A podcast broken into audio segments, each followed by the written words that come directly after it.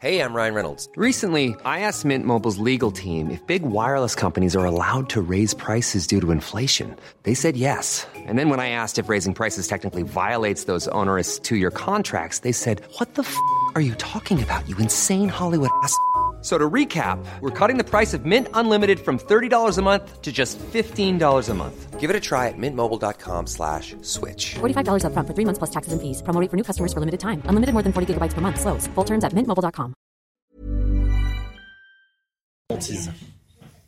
5h58, merci d'être avec nous, merci d'avoir choisi CNews pour démarrer cette journée à la une. Emmanuel Macron qui veut bâtir des compromis avec les députés de l'opposition.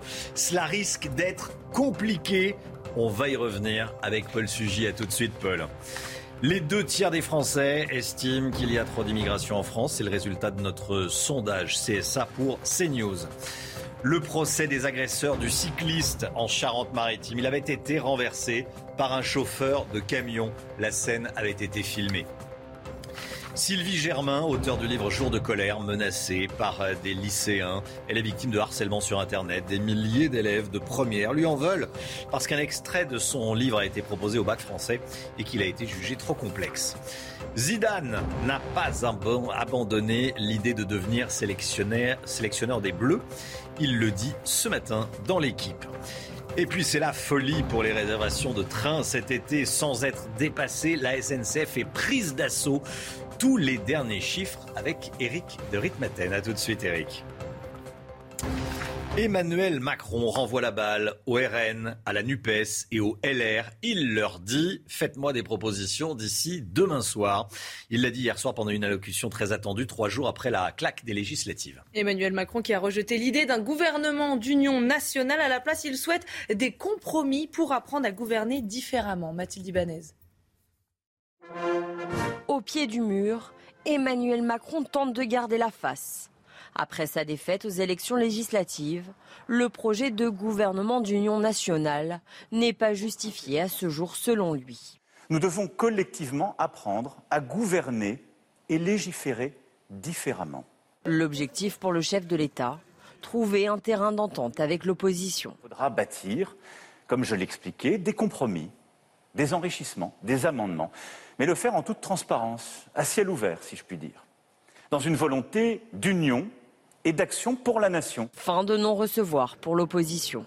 Le président ce soir a réinterprété le paysage politique en partant de l'idée qu'il aurait reçu en avril un mandat clair du pays. Ce n'est pas le cas. Il voulait montrer et faire croire qu'il est ouvert.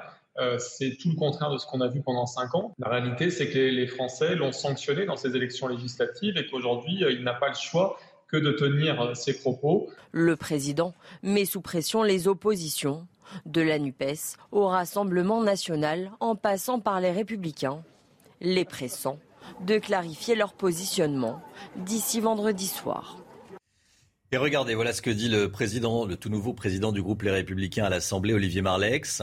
Euh, il parle, je cite, d'un chèque en blanc de surcroît sur un projet peu clair. Il ne veut pas de chèque en blanc. Il n'y a pas d'alternative au dialogue et respect évoqué par le président. Mais il ne peut y avoir de chèque en blanc. La semaine prochaine, les députés Les Républicains feront des propositions sur le pouvoir d'achat. Euh, pas question de céder à l'ultimatum. En clair, hein, dit-il, euh, pas de proposition avant demain soir. Ça sera la semaine prochaine et le président attendra. Voilà en clair, en sous-texte, euh, ce qu'on peut lire dans ce, dans ce tweet. Paul Sujet avec nous. Emmanuel Macron veut bâtir des compromis. Ça revient à, à dire que ça sera du cas par cas. Ça ne peut pas durer très longtemps. Eh bien, euh, disons pour que ça dure, il faudrait une conjuration de si. Emmanuel Macron semble faire un pari, euh, au fond le plus audacieux, c'est-à-dire celui de dire euh, que le résultat exprimé euh, dimanche soir n'est pas une remise en cause fondamentale ni de sa façon de gouverner, ni de son projet présidentiel. Et donc, euh, la durabilité de ce pari va dépendre d'un certain nombre de conditions qui, pour l'heure, sont loin d'être réunies. Et c'est ce qui rend le, le pari d'autant plus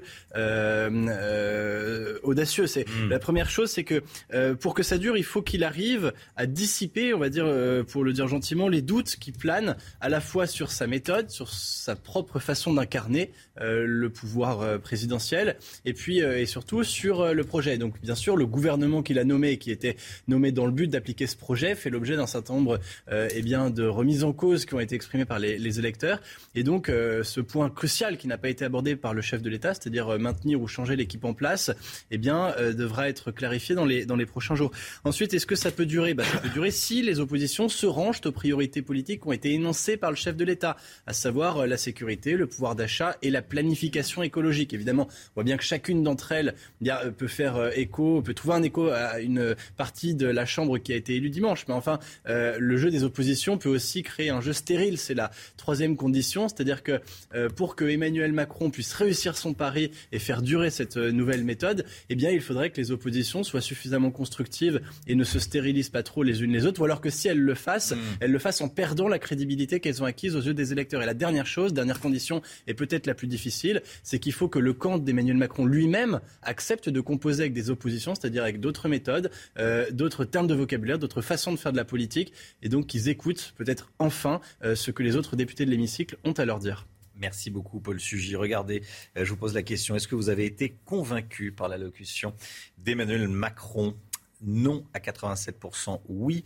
à 13%. Vous allez voter sur le compte Twitter de CNews. Éric Zemmour continue le combat politique. Il était l'invité exceptionnel de Christine Kelly hier soir sur CNews d'en face à l'info. Battu à l'élection présidentielle et aux législatives, le président de Reconquête ne compte pas s'arrêter là. Écoutez son analyse de la situation politique actuelle. Le pouvoir est resté à l'Élysée et à Matignon. Ce qu'il y a, c'est qu'effectivement, l'Assemblée va être plus rebelle, plus, euh, plus explosive. Euh, vous voyez, les oppositions vont pouvoir s'affirmer avec beaucoup plus de vivacité, beaucoup plus de vigueur. Mais euh, Emmanuel Macron a les moyens de gouverner, mais il prendra plus de temps. Il faudra qu'il aille chercher des majorités relatives. Il faudra, s'il n'a pas de majorité absolue sur un texte, qu'il y ait une majorité pour le renverser. C'est-à-dire que, en gros, pour parler clairement, le RN et LFI se mettent ensemble avec LR pour renverser le gouvernement. Deux tiers des Français considèrent qu'il y a trop d'immigration en France. C'est le résultat de notre sondage. C'est ça pour CNews. Et vous allez voir que ce pourcentage évolue selon la tranche d'âge et l'appartenance politique. Décryptage avec Quentin Griebel. À la question y a-t-il trop d'immigration en France? 65% des Français sondés répondent favorablement. On a quasiment les deux tiers des Français qui pensent aujourd'hui qu'il y a trop d'immigration en France et pour lesquels c'est un vrai sujet d'inquiétude. Ensuite, quand on creuse un petit peu par euh, voilà tous les sondages qu'on peut faire par ailleurs, on voit que euh, parmi les enjeux qu'ils vont le plus associer à l'immigration aujourd'hui, c'est celui de l'islamisme radical. Mes premiers points de clivage, ce grand écart entre les jeunes et les personnes plus âgées plus euh, on va être âgé et plus on va avoir ce sentiment, en fait, et il n'en demeure pas moins, par exemple, que 40, euh, 40% euh, des 18-24 ans sont aujourd'hui persuadés qu'il y a trop d'immigration en France. Plus surprenant, cette idée semble même trouver des partisans à gauche. Les sympathisants de gauche sont 56% à ne pas partager cette opinion. Mais cela signifie quand même qu'on a euh, quasiment euh, plus de 4 sympathisants de gauche sur 10 qui sont aujourd'hui persuadés qu'il y a trop d'immigration en France. Moins surprenant, à droite et à l'extrême droite, 94% des Français sondés considèrent qu'il y a trop d'immigration en France. Vous vous souvenez certainement de ces images d'une grande violence qui avait euh, choqué, qui nous avait choqué, vous allez le voir. Image d'un cycliste renversé volontairement par un camion avant de se faire euh, agresser, taper euh, par le chauffeur. C'était le 11 janvier dernier.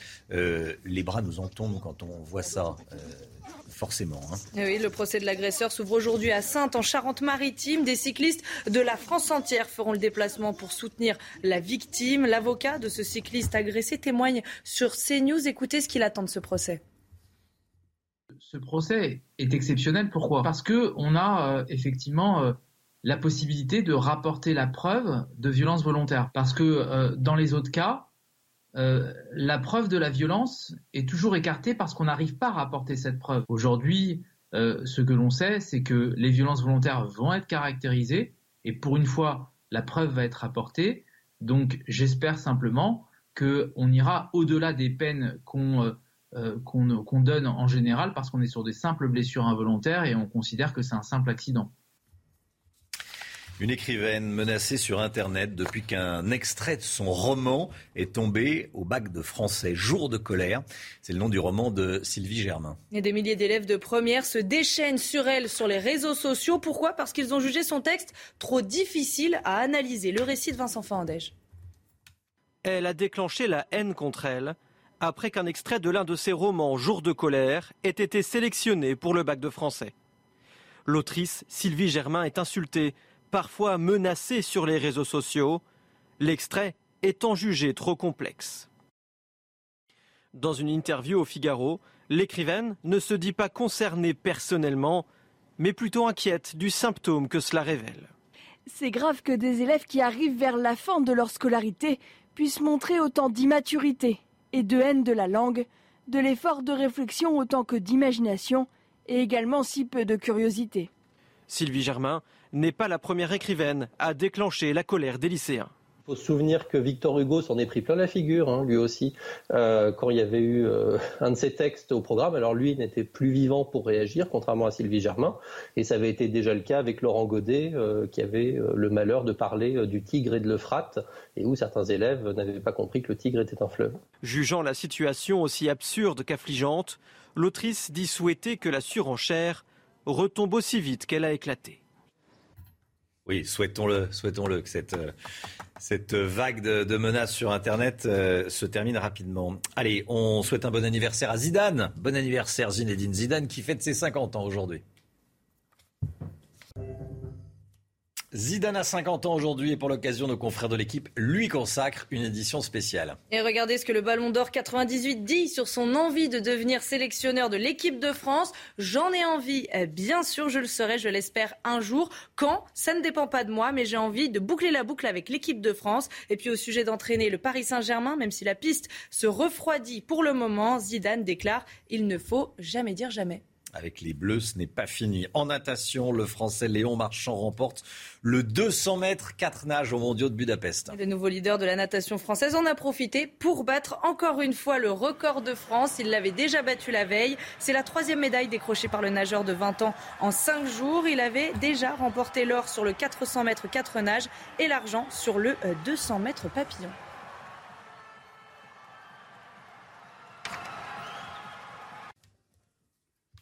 CNews, il est 6h10. Merci d'être avec nous. Restez bien sur CNews. Dans un instant, encore des orages et de la grêle. On va vous montrer, vous montrer les toutes dernières images, notamment à, à Lyon. Beaucoup d'eau ces dernières heures. À tout de suite.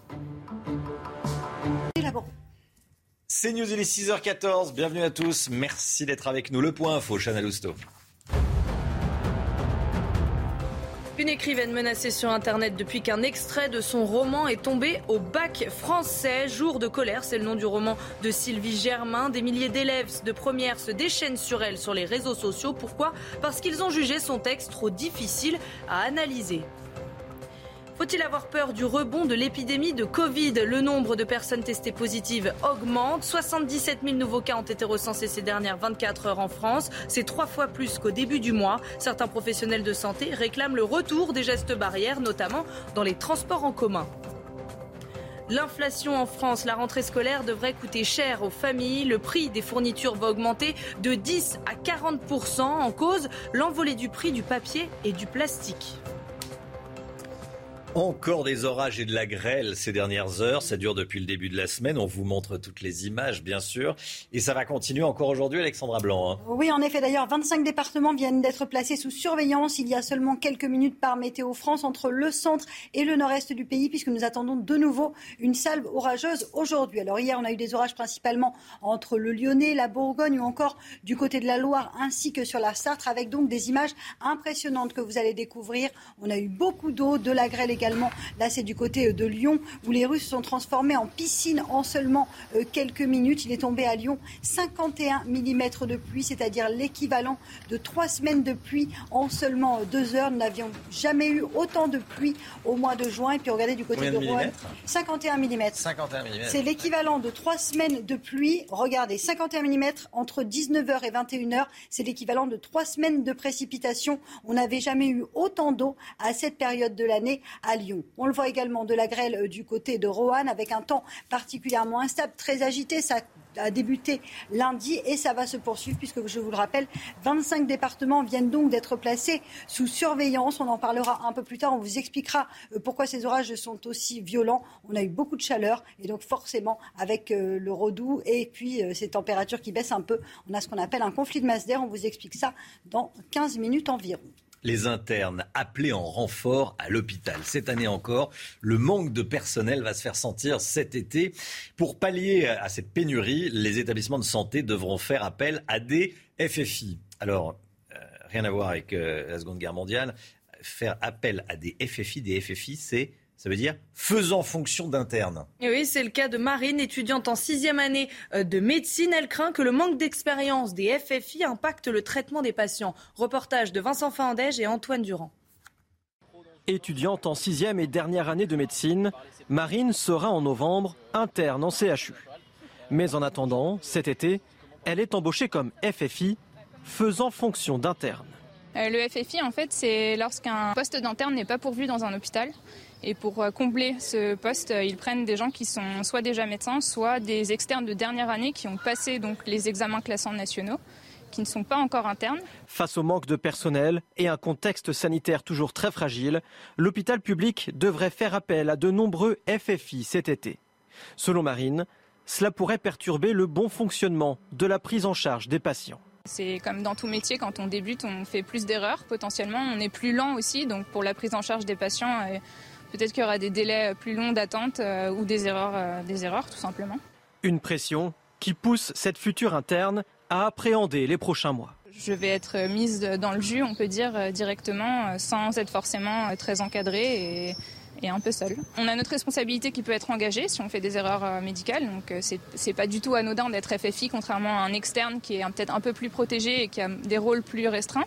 Pour cet été, Marine recommande de n'aller aux urgences qu'en cas d'extrême nécessité. Voilà, les FFI faisant fonction d'interne. Voilà où on en est. La guerre en Ukraine, évidemment, elle se poursuit. Deux grands terminaux agricoles ont été bombardés cette nuit dans la ville portuaire de Mykolaiv en Ukraine. Général Clermont avec nous. Euh, on va voir les images des terminaux agricoles bombardés euh, en Ukraine. Voici, voici ces, images. Euh, qu'est-ce que ça dit de la stratégie des Russes? Écoutez, ça s'est passé cette nuit. Euh, une frappe de missile sur une installation euh, dans le port de Mykolaïev, euh, une installation agricole, des silos. Il y, a deux qui sont Il y a deux qui sont en feu et un qui est endommagé. C'est pas la première fois que les Russes attaquent les installations de stockage des céréales en, Ukraine. Vous savez qu'ils ont mis un embargo sur le blé pour empêcher les 20 millions de tonnes de blé ukrainien d'exporter vers les pays qui en ont besoin. 20 millions de tonnes, ça représente 500 navires à affréter. Il y a des discussions sur un corridor maritime qui n'aboutissent pas pour l'instant. Euh, mais en réalité, qu'est-ce que veut Poutine dans sa stratégie? C'est pas compliqué. La stratégie de Poutine, c'est deux mots c'est chaos et division. Il se sert du gaz et du blé comme des armes pour nous affaiblir, pour nous diviser. Le gaz pour affaiblir économiquement les Occidentaux et nous obliger à lever les sanctions. Et euh, les céréales, c'est un peu différent parce que cette fois-ci, euh, ils visent l'opinion publique de tous les pays qui en dépendent pour qu'ils fassent pression sur les Occidentaux pour qu'eux aussi euh, allègent les sanctions sur la Russie. Donc on est vraiment dans un bras de fer. Et s'il y a vraiment une logique que l'on ne comprend pas, c'est la logique du chaos et de la division qui est la principale motivation de Poutine. Et, et c'est que par la force qu'on peut tenir tête à Poutine. Merci beaucoup, mon général. Ruée sur les trains cet été. On va en parler dans un instant avec Eric de Reitmaten. Ruée sur les trains cet été. Vous avez peut-être euh, cherché à acheter un billet de train et euh, sur le site internet, il est affiché complet. Voilà. Comment ça s'explique? Pourquoi est-ce qu'on euh, le train a autant de succès cet été? Quels sont les derniers chiffres? On va ça avec Eric dans un instant. À tout de suite. 6h23. Ruée sur les trains cet été. Le chiffre éco, on parle de cette ruée sur les billets de train de la SNCF. Eric, vous avez les premières tendances. Mhm. Comme on dit, ça va être chaud pour euh, trouver de la place dans les trains. hein. C'est vrai, alors on dit c'est rué, c'est saturé. Bon, j'ai vérifié, hein, je suis allé sur le site, j'ai passé du temps hier soir. Alors c'est vrai qu'il y a certaines lignes hein, qui sont vraiment très compliquées. La ligne Paris-Marseille, c'est la plus demandée. Même si on regarde demain, vendredi 24 juin, vous verrez le TGV de 6 heures n'est pas réservable. 6h36, il est complet. 7h16 complet, et ainsi de suite. C'est vraiment un vrai problème de disponibilité que vous pourrez vérifier vous-même. Ensuite, j'ai testé la Bretagne. Là, grand départ du 9 juillet, c'est le samedi. Certains trains sont complets. Alors j'ai regardé Saint-Malo, hein, parce que je pouvais pas faire non plus toute la France. Mais c'est vrai aussi pour la Baule. Il n'y a plus un seul train. 8 juillet, 9 juillet, 10, 11, 12. Il n'y a que des blablabus. C'est clairement indiqué. Alors on va pas généraliser, parce que vous pouvez toujours trouver un train plus tard le soir.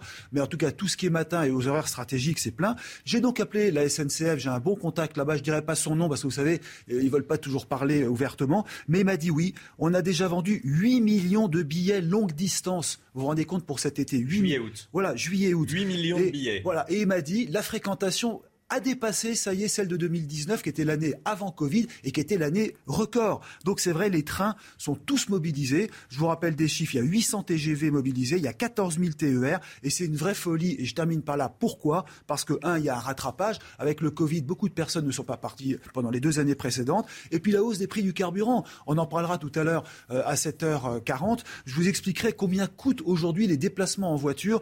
En gros, c'est 50% de plus, vous vous rendez compte, que, que l'an dernier.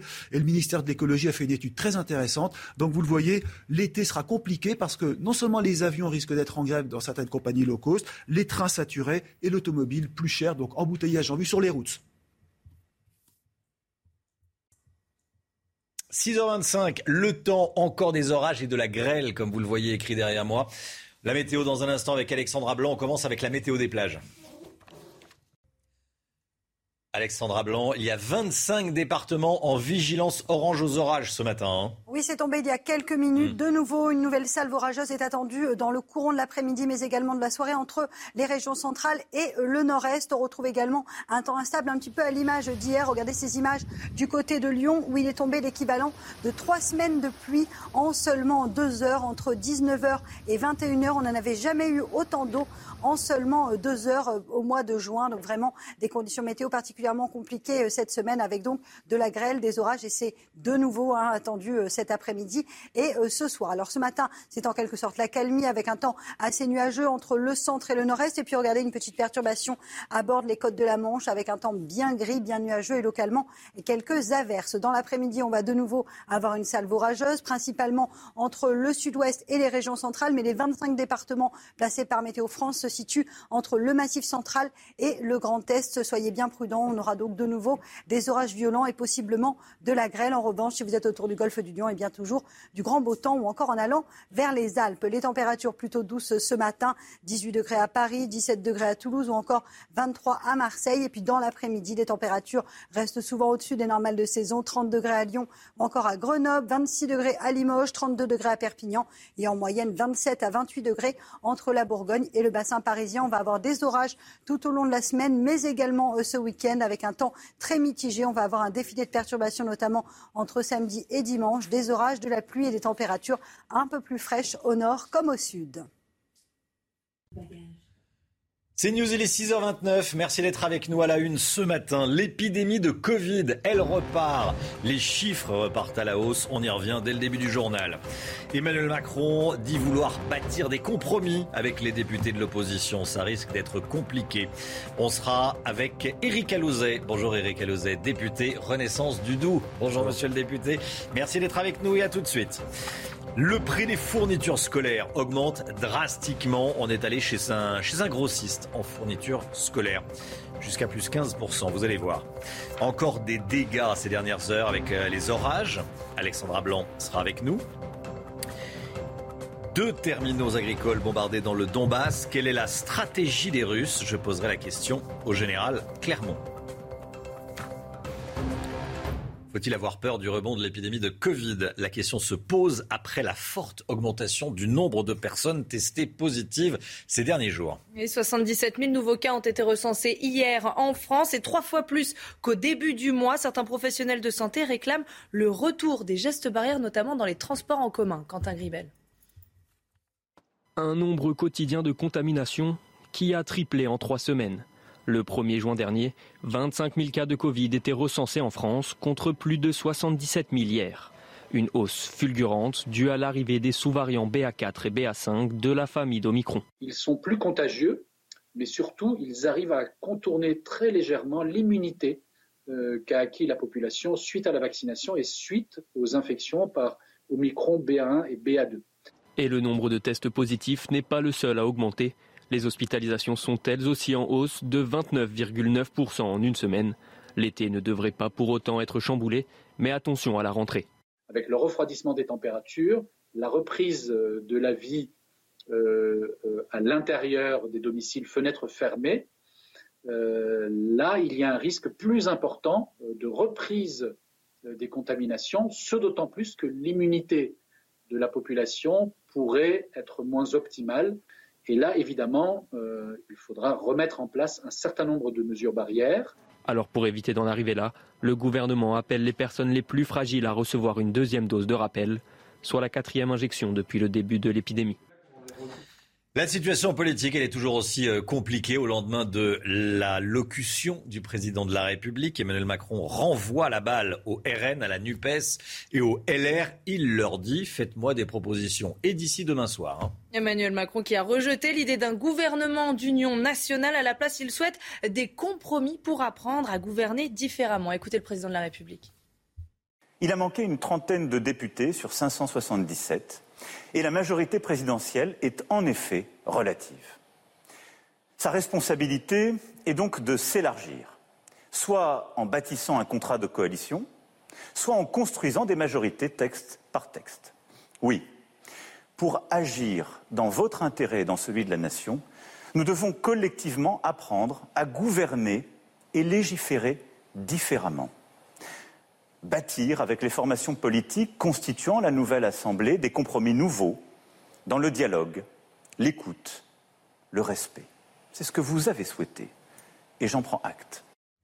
Voici euh, la réaction de Jordan Bardella, le président euh, du Rassemblement national. C'est la première fois que l'arrogance d'Emmanuel Macron marque un peu le pas. Ce changement vient du peuple qui en a fait un président minoritaire. Notre groupe puissant à l'Assemblée sera ferme mais constructif, avec pour seule boussole l'intérêt de la France et des Français. Réaction d'Olivier Marlex, le président du groupe Les Républicains. Il dit qu'il ne signera pas de chèque en blanc au président de la République, de surcroît, sur un projet peu clair. Pas question de céder à l'ultimatum d'Emmanuel Macron. Il fera des propositions. Mais euh, la semaine prochaine, voilà, c'est ce qu'il dit. Comme tous les matins, on vous consulte dans la matinale. Ce matin, on vous pose cette question. Emmanuel Macron est passé à la télé hier soir. Est-ce qu'il vous a convaincu? Écoutez vos réponses, c'est votre avis. Bah écoutez, comme d'habitude, euh, beaucoup de compromis, mais ça ne veut pas dire grand-chose. Je viens de l'entendre et encore une fois, je suis absolument subjuguée. Il nous parle d'avoir des accords politiques sur des changements et des lois, mais comme il n'a pas fait campagne, quel changement et quelle loi? C'est quoi son axe vertical? Qu'est-ce qu'il veut faire de la France? Donc c'est pour voter de petites lois petit à petit, c'est pas comme ça qu'on construit un pays. La situation est totalement anormale puisqu'il faudrait 280 députés et qu'il y en a 240. Donc la première tâche du gouvernement consistera vraisemblablement à essayer d'éviter la motion de censure qui ne manquera pas euh, d'arriver dès que l'Assemblée sera installée. Alors je vous pose la question ce matin sur le compte Twitter de CNews. Regardez, allocution euh, d'Emmanuel Macron. Est-ce qu'il vous a convaincu? Bon, euh, pas vraiment. Les, en tout cas, les personnes qui vont sur le compte Twitter de CNews ne sont pas convaincues par le président de la République. Non, je ne suis pas convaincu. 92%, oui, je le suis. 8%. Éric Alauzet, les bras vous en tombent en regardant ce résultat. Hein. Député Renaissance et Territoire de Progrès du Doubs. Bonjour, monsieur le député. Bonjour. Merci d'être avec nous. Vous auriez répondu quoi? Oui? Il vous a convaincu, le président de la République, j'imagine. On est dans une situation tellement inédite que la question n'est pas tant de savoir si on est convaincu ou pas de savoir si on va savoir, si on va pouvoir s'adapter à cette situation inédite. On est en fait en train de traiter, d'expérimenter la proportionnelle. Eh bien, on va voir, puisqu'on la réclame à corps écrit. Moi, je fais partie de ceux qui la réclament. Eh bien, on va l'expérimenter. Soit elle marchera, soit elle ne marchera pas, on y tirera les conséquences. J'espère qu'elle marchera et qu'on saura s'élever et euh, dépasser cette, ce blocage, puisqu'on est en situation de blocage. Hmm. Euh, on n'a pas beaucoup avancé depuis hier soir avec le président de la République. En réalité, euh, il a pris la parole parce qu'on l'attendait, qu'il part à l'étranger, mais il n'a fait que décrire la situation. Oui, vous savez, on admire parfois les Allemands qui, après les élections, prennent trois mois pour s'organiser dans les coalitions. Donnons-nous un peu de temps, quand même, devant une situation Mhm. totalement euh, imprévisible. Pourquoi mettre la, la pression sur l'opposition? Sur tout le monde, sur la majorité, nous l'avons. Sur les oppositions aussi. Comment arriverons-nous dans une situation bloquée avec, vous avez remarqué quand même des blocs politiques assez, euh, euh, comment dire, euh, fermes et assez euh, tranchés sur leur position. Il faut, dans quelques jours, dans dix jours, avoir une loi pour le pouvoir d'achat. C'est le premier test, premier travaux pratiques. J'espère qu'on y arrivera. Alors, pas de gouvernement d'union nationale. Bon, très bien. Les, les partis n'en voulaient pas. voilà, ça a été testé. C'est euh, évacué. Ça va être du compromis au cas par cas. Vous le dites. Premier texte. Euh, sur le pouvoir d'achat, ça sera le premier texte et le premier test. Euh, mais ça va durer combien de temps le cas par cas? Ça va pas durer, ça va pas durer cinq ans en réalité. Vous savez, on va avancer en marchant, comme on dit. Nos institutions sont quand même résilientes puisqu'elles ont prévu ce cas finalement de, euh, de proportionnel. On est quasiment à la proportionnelle, hein, à quelques dizaines de, de voix près. Et finalement, nos institutions qu'on disait euh, euh, incapables de représenter la diversité, eh bien, sont en situation de, de, de le faire. Mais ceci dit, arriverons-nous à nous entendre? Je l'espère pour l'intérêt des, des Français. Au cas par cas, vous le dites dans un premier temps. Euh, Nous verrons si c'est jouable sur le long terme. On verra dans six mois. Olivier Véran a dit que le RN n'était pas républicain. Ça commence mal pour parler de, de, de concorde et de compromis. Ça m'étonne un peu qu'il ait pu le dire. Ah, mais il l'a dit hier, la euh, sur, hier France, sur- sur France Inter. euh, pas, euh, ils ne sont pas dans l'arc républicain. Je- hein, bon. revient au même. Je- écoutez, je- Vous, vous pouvez travailler avec le En RN. tout avec cas, il y a tout le monde. 89 députés, euh, plus de 20% des voix des Français. Donc, il y a, on est- nous sommes obligés de travailler tous ensemble. Je ne vois pas d'autre solution. Hmm. Vous pourriez voter également un, un texte avec les propositions de la, de la France insoumise sur le pouvoir d'achat? Vous on travaillez peut- avec on tout peut- le monde. On peut pas, on peut pas adopter les propositions de tous. Déjà parce qu'elles sont parfois contradictoires. Ensuite parce qu'elles nous entraîneraient sur le pouvoir d'achat, sur des dépenses totalement inconsidérées. Euh, il faut être clair quand même. Le, le programme qui a remporté la majorité relative, nous sommes bien d'accord, c'est quand même le programme d'Emmanuel Macron. Maintenant, il faut de l'écoute mutuelle pour voir comment on arrive à agréger des mesures des autres sensibilités politiques. Monsieur le député Renaissance, donc nouveau, par- nouveau nom de, de LREM, vous n'avez pas le sentiment, euh, ça va être très rapidement un sacré foutoir J'ai le sentiment que c'est très très compliqué. Effectivement. Mais vous savez, on réclame à Corée Acri une meilleure représentation de l'ensemble des et, que- et- et que là, la majorité cherche à gagner du temps. Bah, écoutez, faites-moi des propositions, on gagne déjà 48 heures. Euh, Olivier Marlex dit, bon, écoutez, vous êtes gentil, mais moi je ferai les propositions la semaine prochaine. Bon, chacun joue son rôle, mais on dans voit pas bien où est-ce qu'on va là. Dans d'autres pays, Mm. Euh, on met des semaines et des mois à s'organiser. On ne peut pas nous critiquer en, qu'en 24 heures, on n'est pas réglé le problème. Mm. Do- Donnons-nous un petit peu de temps quand même. Voilà, c'est tellement inédit, tellement improbable qu'il faut bien qu'on prenne un peu de temps pour s'organiser. Donc on a premier test dans 10 jours. Donc c'est pas loin dans 10 jours. Donc il faut qu'on réussisse cette euh, loi de finances rectificative pour le pouvoir d'achat des, des Français. Merci beaucoup. Merci d'être venu ce matin sur le plateau de la, de la matinale. Éric Alauzet, député Renaissance et Territoire de Progrès du, du Doubs. Merci, monsieur le député. Yael Braun-Pivet devrait succéder à Richard Ferrand à la présidence de l'Assemblée nationale, Chana. Et la ministre des Outre-mer est la candidate de la majorité. Elle l'a emporté hier pendant un vote commun avec les députés Modem et Horizon face à Roland Lescure. Et si elle gagne mardi prochain, ça serait la première fois en France qu'une femme accède à ce poste. Éric Zemmour veut continuer le combat politique. Il l'a dit hier soir sur CNews dans Face à l'info, interrogé par Christine Kelly. Battu à l'élection présidentielle et aux législatives, le président de Reconquête ne compte pas s'arrêter là. Écoutez. Je continue, ça c'est une première chose. Et deuxième chose, je vais marcher sur mes deux jambes. L'un, la politique active, les élections, etc. Deux, l'analyse, c'est-à-dire la réflexion, c'est-à-dire euh, euh, le, le côté, le combat culturel. J'ai toujours fait de la politique en vérité. Quand j'étais journaliste et quand j'étais écrivain, on me disait ah, il fait trop de politique. Et maintenant, quand je suis devenu un politique plus classique, on me dit ah oui mais il est resté journaliste parce qu'il fait de l'analyse. Éric Zemmour hier soir sur CNews. Lancement réussi pour la fusée Ariane 5. C'était l'un des derniers vols d'Ariane 5 avant qu'Ariane 6 ne prenne le relais l'année prochaine. Et le décollage a eu lieu depuis le centre spatial de Kourou en Guyane française à 23h50 cette nuit. La fusée a placé deux satellites de télécommunication sur orbite.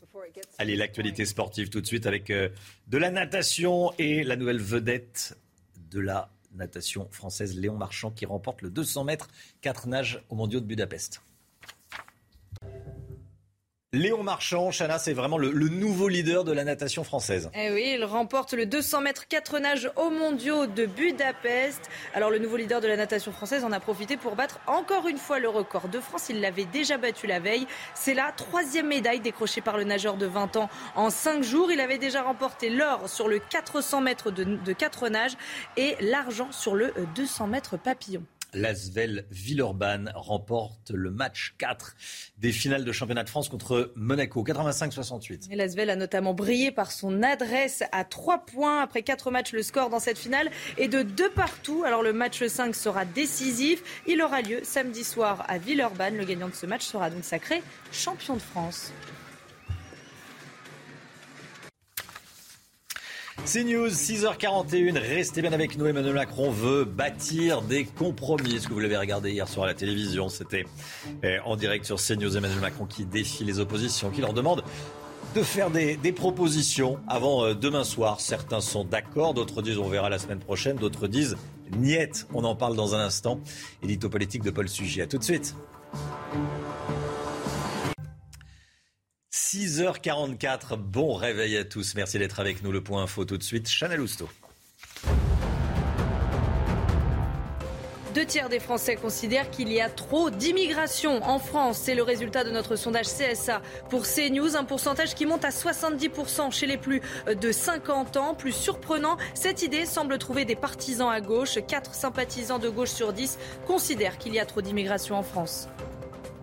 Vous vous souvenez certainement de ces images d'une grande violence qui ont choqué toute la France, celle d'un cycliste renversé euh, volontairement par un camion en janvier dernier avant de se faire euh, frapper par le chauffeur. Le procès de l'agresseur s'ouvre aujourd'hui à Sainte, en Charente-Maritime, et des cyclistes de la France entière feront le déplacement pour soutenir la victime. On souhaite un bon anniversaire à Zinedine Zidane qui fête ses 50 ans aujourd'hui. Pour l'occasion, nos confrères de l'équipe lui consacrent une édition spéciale. Dans cet entretien, le Ballon d'Or 98 révèle que sa priorité est de devenir un jour sélectionneur de l'équipe de France au sujet d'entraîner le PSG. Même si la piste se refroidit pour le moment, Zidane déclare Il ne faut jamais dire jamais. Après la canicule, les orages sont bien présents en France depuis le début de la semaine. On vous en parle tous les jours, bien sûr. 25 départements du Nord et de l'Est sont actuellement placés en vigilance orange. Alexandra Blanc, euh, comment expliquer qu'on est passé d'un temps sec et caniculaire, le week-end dernier a été magnifique, à ce temps instable et orageux?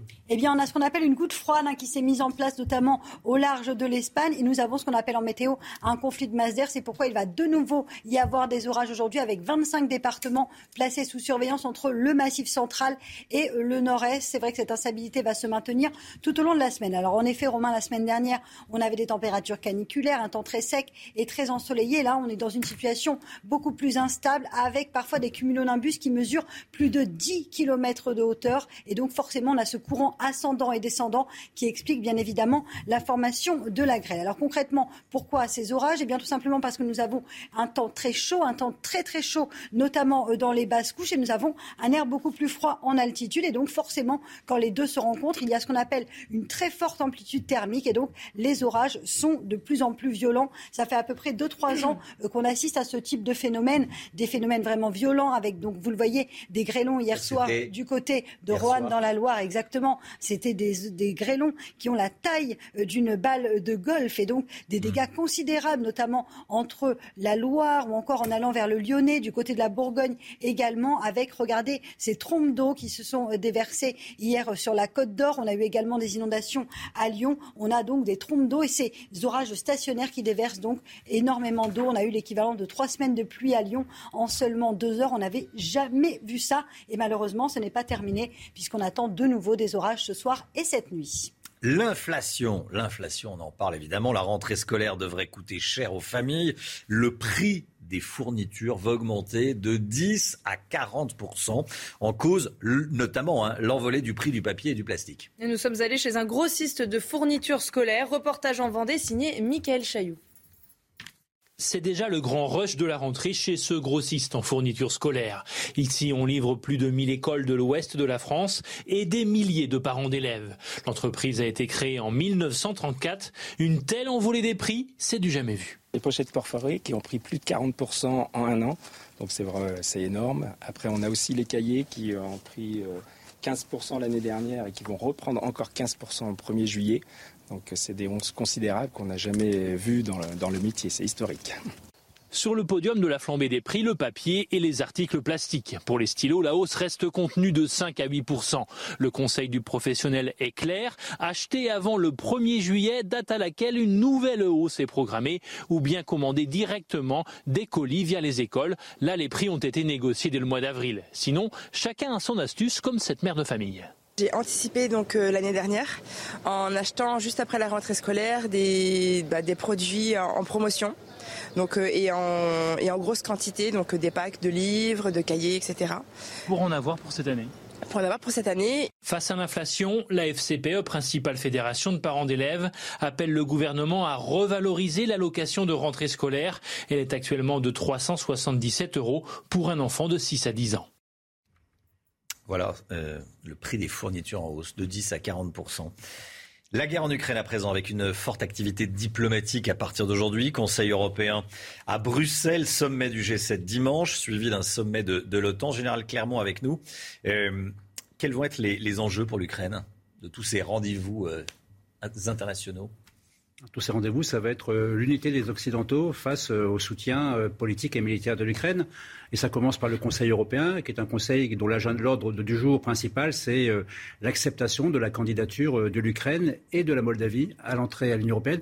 Probablement pas la Géorgie, mais ça, on en saura un petit peu plus tard pendant la conférence de presse. Mais alors, qu'est-ce qui s'est passé? En fait, il s'est passé que tout s'est décidé dans un train de nuit entre la Pologne et Kiev dans la nuit du 15, du 15 au 16 juin, entre les trois présidents qui pèsent le plus dans l'Union européenne, qui ont accepté cette candidature, même s'ils avaient de très nombreuses réserves, parce que les pays n'est absolument pas prêt à rentrer dans la candidature. En fait, si on le compare aux autres, il a quand même beaucoup de très éloigné des standards de l'Union européenne.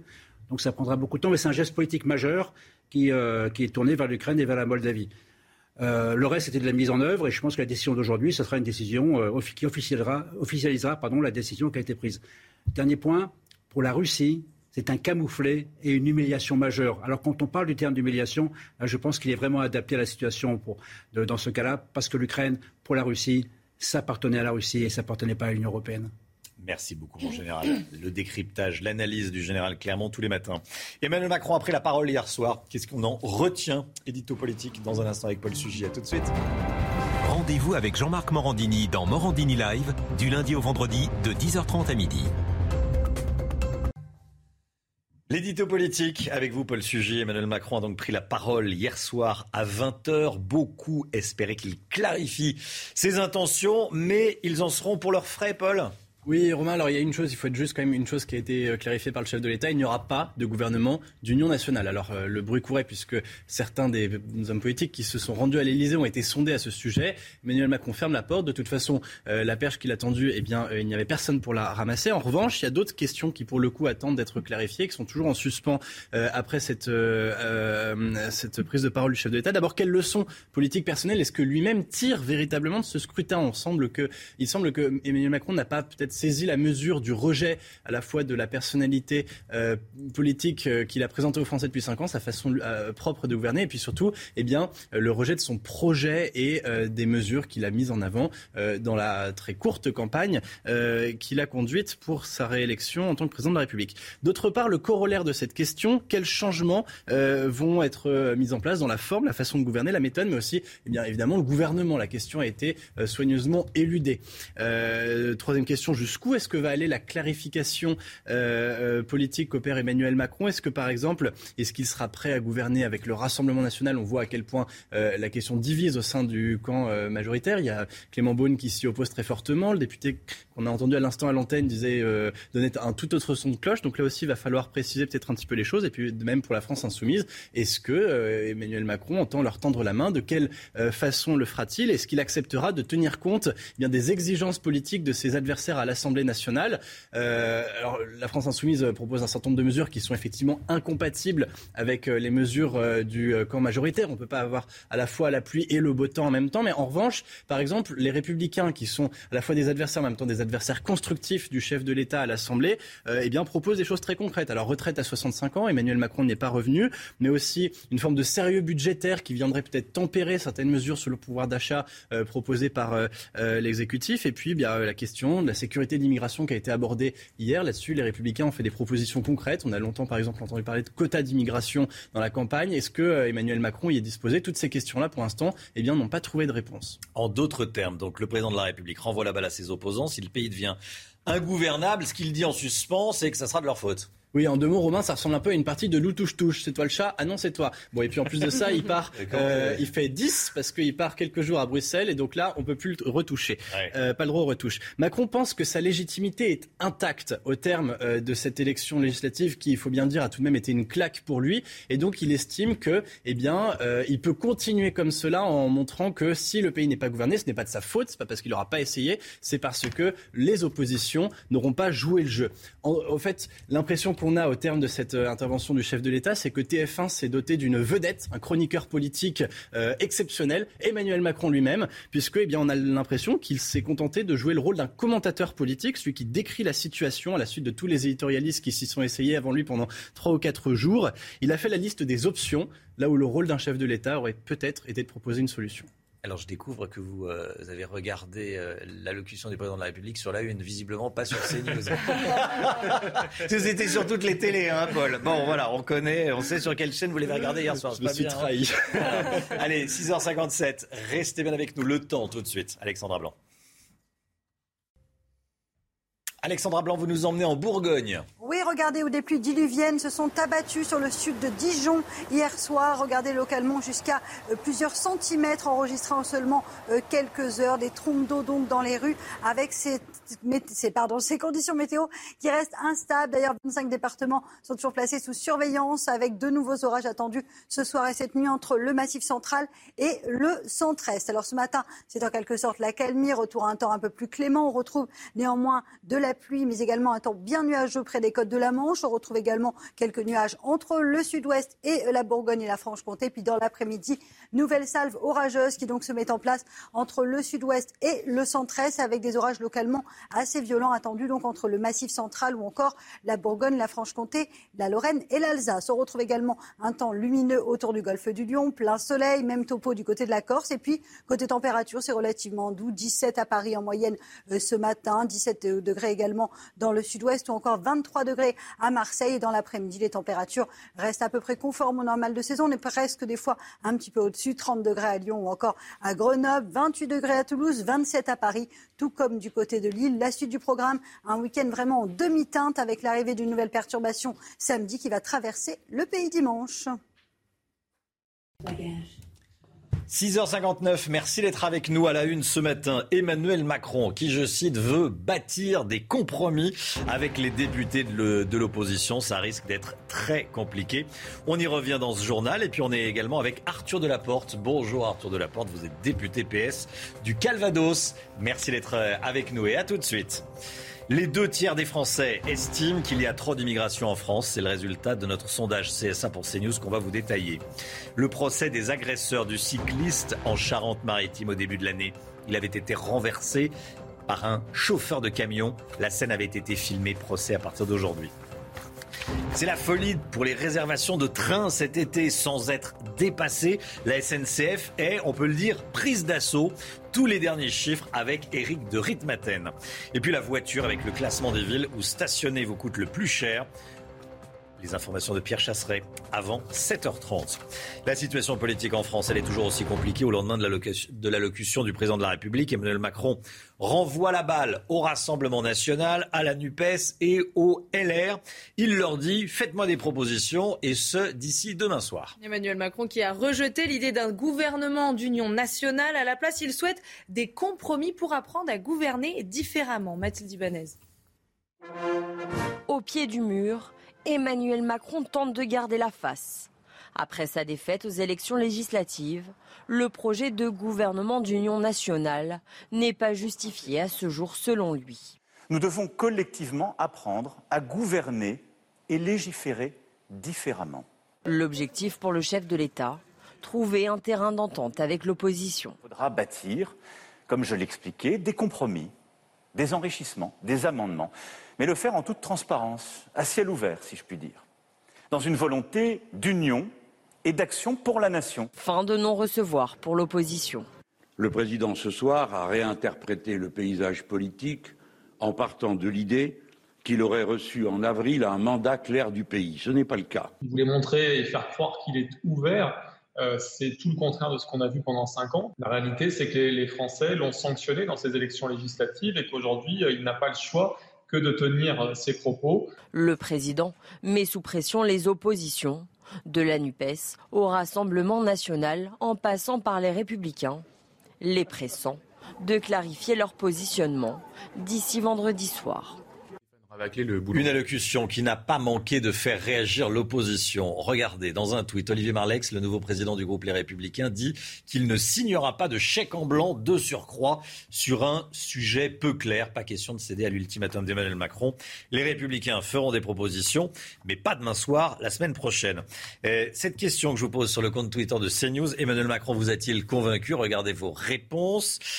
Vous dites non à 93%, vous dites oui à 7%. Bon, visiblement, le président n'a pas convaincu tous ceux qui vont sur le compte Twitter de CNews. Vous pouvez continuer à voter. Éric Zemmour continue le combat politique. Il l'a dit hier soir sur CNews dans Face à l'info avec Christine Kelly. Et battu à l'élection présidentielle et aux législatives, le président Reconquête ne compte pas s'arrêter là. Écoutez son analyse sur la situation politique actuelle. Le pouvoir est resté à l'Élysée et à Matignon. Ce qu'il y a, c'est qu'effectivement, l'Assemblée va être plus rebelle, plus, euh, plus explosive. Euh, vous voyez, les oppositions vont pouvoir s'affirmer avec beaucoup plus de vivacité, beaucoup plus de vigueur. Mais euh, Emmanuel Macron a les moyens de gouverner, mais il prendra plus de temps. Il faudra qu'il aille chercher des majorités relatives. Il faudra, s'il n'a pas de majorité absolue sur un texte, qu'il y ait une majorité pour le renverser. C'est-à-dire que, en gros, pour parler clairement, le RN et LFI se mettent ensemble avec LR pour renverser le gouvernement. Deux tiers des Français considèrent qu'il y a trop d'immigration en France. C'est le résultat de notre sondage. C'est ça pour CNews. Et vous allez voir que ce pourcentage évolue selon la tranche d'âge et l'appartenance politique. Décryptage avec Quentin Gribel. À la question y a-t-il trop d'immigration en France?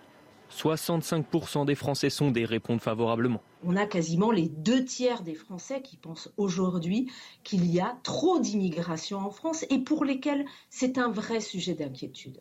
Ensuite, quand on creuse un petit peu par euh, voilà tous les sondages qu'on peut faire par ailleurs, on voit que euh, parmi les enjeux qu'ils vont le plus associer à l'immigration aujourd'hui, c'est celui de l'islamisme radical. Mais premier point de clivage, ce grand écart entre les jeunes et les personnes plus âgées plus euh, on va être âgé et plus on va avoir ce sentiment, en fait, mais il n'en demeure pas moins, par exemple, que 40, euh, 40% euh, des 18-24 ans sont aujourd'hui persuadés qu'il y a trop d'immigration en France. Plus surprenant, cette idée semble même trouver des partisans à gauche. Les sympathisants de gauche sont 56% à ne pas partager cette opinion. Mais cela signifie quand même qu'on a quasiment plus de 4 sympathisants de gauche sur 10 qui sont aujourd'hui persuadés qu'il y a trop d'immigration en France. Moins surprenant, à droite et à l'extrême droite, 94% des Français sondés considèrent qu'il y a trop d'immigration en France.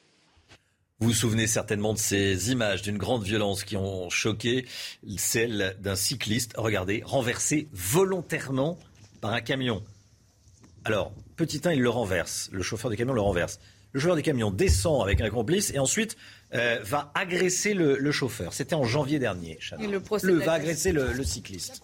Et vous le voyez sur ces images de, caméra qui étaient sur le casque du, cycliste. Le procès de l'agresseur s'ouvre aujourd'hui à Sainte en Charente-Maritime. Des cyclistes de la France entière font le déplacement pour soutenir la victime. Reportage est signé Valérie Labonne. Teodoro Bartuccio avale tous les jours des kilomètres sur son vélo. tu vas tout droit. Il est le président de l'association Mon vélo est une vie et dénonce une hausse des violences contre les cyclistes.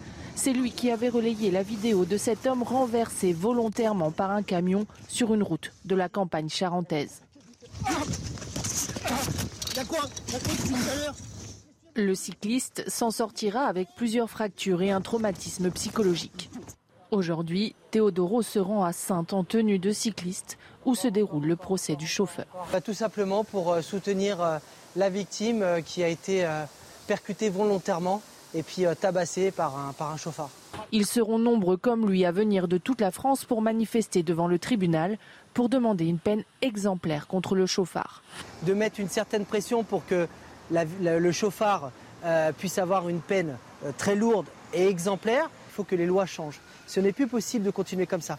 Quelqu'un qui renverse un cycliste, c'est un meurtrier. Il s'est servi de sa voiture comme une arme et il doit aller en prison. C'est de la prison ferme. En 2021, 227 cyclistes ont été tués. C'est 21% de plus qu'en 2019. Voilà, on va voir à quoi va être euh, condamné, si tant est qu'il le soit, le chauffeur du camion et son, euh, j'allais dire son complice, en tout cas, et, et le passager. Allez, euh, Zinedine Zidane fête ses 50 ans. Aujourd'hui, il est en interview dans l'équipe. Il parle de l'équipe de France. C'est tout de suite. Zidane, 50 ans aujourd'hui, j'en ai envie. Il en a envie de l'équipe de France, hein. Euh, oui, de devenir sélectionneur d'équipe de France. Regardez ce qu'il dit. J'ai envie, j'en ai envie. Bien sûr, je le serai, je l'espère, un jour. Quand? Ça ne dépend pas de moi, mais j'ai envie euh, de boucler la boucle avec l'équipe de France. Et puis au sujet d'entraîner le Paris Saint-Germain, même si la piste se refroidit pour le moment, Zidane déclare il ne faut jamais dire jamais. Le Français Léon Marchand en natation, nouvelle vedette des bassins. Il remporte le 200 mètres 4 nages aux mondiaux de Budapest. Le nouveau leader de la natation française en a profité pour battre encore une fois le record de la France. Il l'avait déjà battu la veille. C'est la troisième médaille décrochée par le nageur de 20 ans en 5 jours. Il l'avait remporté l'or sur le 400 mètres 4 nages et l'argent sur le 200 mètres papillon.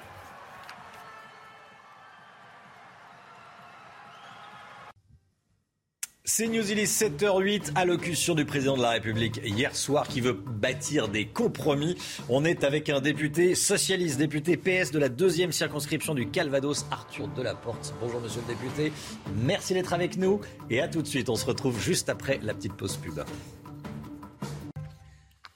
C'est News, il est 7h12. Merci d'être avec nous. Merci Arthur Delaporte d'être avec nous, député PS de la deuxième circonscription du Calvados. Déjà, comment est-ce que vous avez trouvé Emmanuel Macron hier soir? Particulièrement intéressant. Je pense qu'il n'a pas dit grand-chose finalement. Euh, qu'est-ce que, je ne sais pas ce que vous avez retenu, mais moi, je n'ai rien retenu, sinon qu'il tentait de relativiser sa majorité relative. Il a dit deux choses. Il a dit il n'y aura pas de gouvernement d'union nationale parce que j'ai testé, euh, j'ai eu un succès. euh, moyen, mais d'ailleurs, bon, personne n'y croyait. personne n'y croyait, c'est pas- Petit 1. Petit 2, il dit il va falloir bâtir des compromis, mais ça, c'est la Constitution. Oui, mais dit. comment? Il n'a pas dit comment, il n'a pas dit sur quoi, ni sur quel projet. Moi, j'ai retenu surtout qu'il avait une erreur totale d'analyse quand il a dit voilà, les Français ont voté pour mon projet en avril dernier. C'est faux. Un, il n'avait pas de projet. Ou alors, peut-être la retraite à 65 ans, mais ça fait pas un projet. Les Français l'ont élu. Oui, mais ils l'ont pas élu sur son projet. Ils l'ont élu parce qu'il était contre Marine Le Pen. Donc, faut aussi euh, un peu de modestie là-dedans et euh, ne pas euh, considérer, voilà, qu'il a été élu parce qu'il défendait quelque chose en particulier. Quand vous dites ça, j'entends sa légitimité n'est pas à 100%, c'est ça? Il n'a, un, pas de légitimité totale. Il a été élu, hein, je le reconnais, mais il n'est pas, il peut pas dire j'ai été élu sur la base de mon projet. C'est pas possible. C'est pas possible. Sinon, c'est ne pas comprendre ce qui s'est passé en avril dernier. Les Français ont voté pour lui parce qu'il était contre Marine Le Pen au deuxième tour. C'est comme ça qu'il a été élu. C'était aussi comme ça qu'il l'avait été la première fois. Mais je pense qu'il y avait un peu plus d'adhésion dans ce qu'il portait. Là, rien. Et d'ailleurs, on ne savait pas ce qu'il portait. Et hier soir, on attendait peut-être des avancées, des annonces. Rien. Alors, euh, il dit, il, met la pression en réalité sur les oppositions. Il dit, la situation, la voici. Maintenant, bah, écoutez, il va falloir bâtir des compromis. Euh, Dites-moi ce que euh, vous pourriez proposer d'ici à, demain soir. Est-ce que vous êtes prêt au PS à faire des propositions d'ici demain soir? Alors, on entend le, il y a le son du président de la République sur le plateau. C'est assez étonnant. Voilà, voilà, on, on l'entend tout au long de la matinée, mais. Euh, Est-ce que vous êtes prêt à faire des propositions d'ici demain soir au PS Euh, euh, nous, on n'a pas d'ultimatum à attendre. Enfin, d'ici demain soir, et pourquoi pas euh, d'ici trois jours ou d'ici trois heures. Enfin, je veux dire, ça n'a aucun sens. C'est le président de la République, c'est à la première ministre de faire des propositions, et c'est aux oppositions de réagir par rapport à des propositions concrètes. Hier soir, il a gaspillé du temps d'antenne. Je, je le redis, hein, pour rien. Parce qu'on ne sait pas ce qu'il propose. Euh, mettre, mettre la pression sur les oppositions, ça ne veut rien dire. Moi, je n'ai aucune pression. Je ne sens aucune pression de la part du président de la République. Moi, j'attends juste de voir ce qu'il va nous dire. Olivier Faure ne veut pas dire jusqu'où il sera prêt à aller. Parce que on ne sait pas. textes. Alors le premier texte et test, ça sera le- la loi pouvoir d'achat. Oui, mais sur le pouvoir d'achat, par exemple, si on nous dit, d'un côté, on augmente le SMIC à 1500, c'est ce qu'on propose, on va dire d'accord. Mais si on nous dit derrière, on augmente aussi le pouvoir d'achat des plus riches, ce qu'a fait Emmanuel Macron pendant 5 ans. Mais le bah, compromis, c'est on ça. Pas... Bah, oui, mais attendez. Sinon, c'est le projet du PS. Non, non, mais et, et vous, pouvez, vous pensez le projet de- Non, non, de- non, du. Moi, PS. je, je ne crois pas au en même temps. Donc à un moment, il va devoir faire des choix et il va devoir décider avec qui il souhaite gouverner. Jusqu'à présent, ce qu'il a fait comme politique, c'est plutôt une politique qui est proche de ce que propose LR. Donc moi, je, je- il peut trouver une majorité, il peut essayer de construire une majorité, mais là, essayer d'annoncer des espèces de, de, de coalitions au coup par coup, parce que c'est un peu ce qu'il euh, fait Oui. là, euh, moi, je n'y crois absolument pas, parce que ce n'est pas possible. Ça sera du, du cas par cas. Jean-Luc Mélenchon a pris la parole dès hier soir. Euh, c'est qui votre euh, patron? C'est, Olivier Faure ou c'est Jean-Luc Mélenchon? Alors moi, je ne suis pas membre de la France Insoumise, je suis au Parti Socialiste, donc le Mais vous, avez été élu sous de la NUPES. sous la bannière de la NUPES. Et j'en suis fier. Parce que c'est ce qui a propulsé la dynamique de ma campagne et c'est ce qui m'a permis derrière de l'emporter. Euh, ce qui est sûr, c'est qu'au Parlement, nous allons travailler main dans la main avec l'ensemble des groupes, euh, les insoumis, les communistes, les écologistes et les socialistes. Mais euh, Jean-Luc Mélenchon, que je sache, n'est pas membre euh, du Parlement. Donc euh, nous euh, déciderons la manière dont nous travaillons en commun. Et, Il n'est pas membre du Parlement, mais c'est lui qui a, Oui, mais pas- dans, dans la foulée du président de la République, Mais- il a, il non, immédiatement si réagi. Vous me demandez si c'est mon chef, je réponds tout simplement non. L'autre question, c'est est-ce que les socialistes pourraient voter sans LFI Moi, je pense que nous discuterons d'abord au sein de l'intergroupe, au sein des différents Mm. groupes parlementaires, puis au sein de l'intergroupe, de nos positions. C'est assez simple. Donc, euh, non, non, moi, je, je ne crois pas du tout en cette espèce de théorie qui voudrait que les gauches soient aujourd'hui fracturées. Au contraire, nous sommes un bloc uni et nous bataillerons ensemble, main dans la main, euh, face aux politiques injustes du président de la République. D'accord, mais est-ce que vous pourriez voter sans les, sans les députés insoumis? Moi, je ne le pense pas à ce stade, mais euh, j'attends aussi euh, de voir ce que proposera euh, le président. Mais moi, je, souhaite vraiment que nous soyons responsables et que nous respections le mandat que nous ont donné les électeurs, c'est-à-dire celui de faire front commun. Le, compromis, ça veut dire qu'on met tout le monde autour de la table et on dit voilà, on fait des amendements. Bon, on va essayer de trouver un, un- un équilibre. C'est pas forcément la meilleure solution, c'est celle qui convient le, plus à tout le monde. Sur la loi pouvoir d'achat, qui va être le premier test, vous pourriez voter un- un texte euh, avec des amendements du RN, par exemple? Moi, je, je ne sais pas ce que ça veut dire voter un texte avec des amendements du RN, mais déjà, j'espère, parce que les amendements du Vous RN pourriez vous retrouver sur, des, sur, Euh, euh, sur, sur, euh, sur certains points. Alors moi, je peux vous dire que je ne Sur le voterai pouvoir pas. d'achat, j'entends. Je ne voterai pas d'amendement du Rassemblement national. Je défendrai mes propres amendements Mhm. et avec les amendements de mon groupe. Voilà, on, on- on a quand même des logiques où on évite de faire alliance ou de faire front avec des oppositions qu'on n'accepte pas et qu'on ne soutient pas. Donc moi, je, suis assez clair là-dessus et je suis d'ailleurs plus clair que le gouvernement qui euh, a fait semblant de ne pas euh, voir la différence entre les élus du Rassemblement national et leur projet et le reste des élus. Et d'ailleurs, je remarquerai qu'Emmanuel Macron, hier soir, dans son discours, n'a pas eu un mot un mot sur euh, l'événement fracassant de cette semaine, qui est l'entrée en masse de députés d'extrême droite à l'Assemblée nationale. C'est quand même un choc pour euh, notre pays, pour un grand nombre de concitoyens, que de se réveiller lundi matin et de découvrir euh, les- le, le nouveau visage de cette Assemblée, et un visage qui est quand même pour le moins inédit et qui, pour moi... Et l'entrée de euh, députés même, gauche euh, également. alors, attendez, l'entrée de députés de gauche et de l'écologie, parce que c'est un peu simple de dire euh, qualifier les insoumis d'extrême gauche ou d'avoir voulu mettre l'ensemble. vous dire, c'est aussi un peu simple de, de- qualifier de les, députés RN d'extrême droite aussi, parce que eux disent non, on n'est pas d'extrême Oui, droite. enfin, moi je sais ce que c'est que l'extrême droite. Ce sont les héritiers euh, d'un parti politique euh, qui a été fondé par des gens qui étaient eux-mêmes issus euh, de, mouvements, de mouvances néo-nazis. Ça, c'est la réalité. Je veux dire, c'est c'est pas quelque chose qui est contestable. Aujourd'hui, euh, on a des Jean-Luc Mélenchon, hein, par exemple, qui a été membre du Parti socialiste pendant 30 ans. Alors si c'est ça pour vous, euh, l'extrême gauche, que d'avoir été membre du Parti socialiste pendant 30 ans, je ne suis pas sûr que ça soit ma définition. Mais après, voilà, ça se, dis- ça se, on, on- on On peut qualifier la question d'extrême gauche, mais ce que je dis, moi, ce que qui je ont- dis, qui ont moi, dirigé des dictatures, euh, Il y a, il y a sanguinaires quelque chose, il y a quelque chose qui est essentiel aujourd'hui, c'est dans le rapport à la République et aux valeurs de la République. Aujourd'hui, les députés du Rassemblement national, ils promeuvent des politiques qui sont discriminatoires, qui sont contraires aux principes fondamentaux de la Constitution. Nous, la gauche et les écologistes, la NUPES, nous promouvons une seule politique, celle de l'égalité, qui est une des valeurs cardinales de la République. Et cela, j'aurais aimé l'entendre plus souvent dans la bouche des membres du gouvernement quand ils ont cherché à attiser une forme d'ambiguïté entre l'extrême droite et nous. Et ça, c'est une responsabilité forte du gouvernement et j'aurais attendu hier soir que le président de la République condamne fortement les propos de sa première ministre, qui n'a pas été clair quand il s'agit euh, d'appeler à voter au second tour entre la NUPES et le Rassemblement national. Moi, je n'ai eu aucun problème à appeler à voter pour des membres de la majorité présidentielle quand ils étaient face aux membres du Rassemblement national, parce que je sais où sont mes valeurs et je sais où se situe ma différence entre ceux qui défendent la République et ceux qui sont contre. Arthur Delaporte, député socialiste de la deuxième circonscription du Calvados. Merci d'être venu ce matin pour l'invitation. sur le plateau de la, de la matinale. Bonne journée à vous. 7h19, le point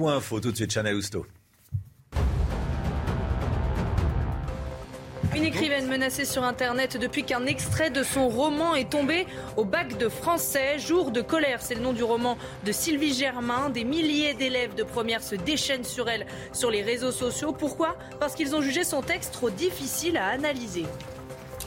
Faut-il avoir peur du rebond de l'épidémie de Covid? Le nombre de personnes testées positives augmente en France. 77 000 nouveaux cas ont été recensés ces dernières 24 heures. C'est trois fois plus qu'au début du mois. Certains professionnels de santé réclament le retour des gestes barrières, notamment dans les transports en commun. L'inflation en France, la rentrée scolaire devrait coûter cher aux familles. Le prix des fournitures va augmenter de 10 à 40% en cause l'envolée du prix du papier et du plastique. Allez, l'écho, tout de suite, on va parler de la ruée sur les billets de train cet été avec les tout derniers chiffres.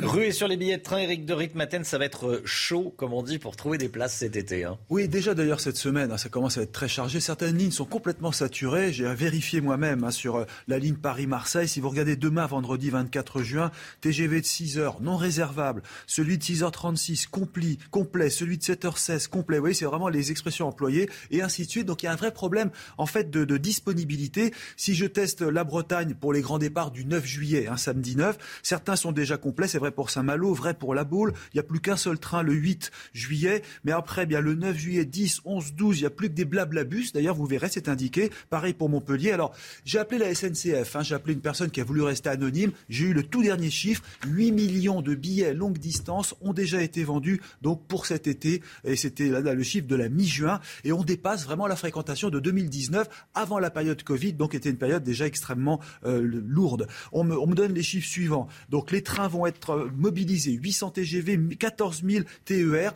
Et pourquoi une telle folie? Bah Parce que, je termine par là, vous avez un rattrapage après deux années euh, très difficiles avec le Covid. Ensuite, vous avez euh, le prix du carburant qui incite les Français à prendre la voiture. Et puis aussi l'avion. Hein, il y a un vrai problème qui se pose aujourd'hui avec certaines compagnies low cost qui annoncent des grèves. Donc vous voyez un été compliqué avec l'essence plus chère et peut-être d'ailleurs sur les routes beaucoup, beaucoup d'embouteillages à venir. 7h22, l'automobile dans un instant, restez bien avec nous. On va vous montrer le classement des villes de France où stationner coûte le plus cher. A tout de suite.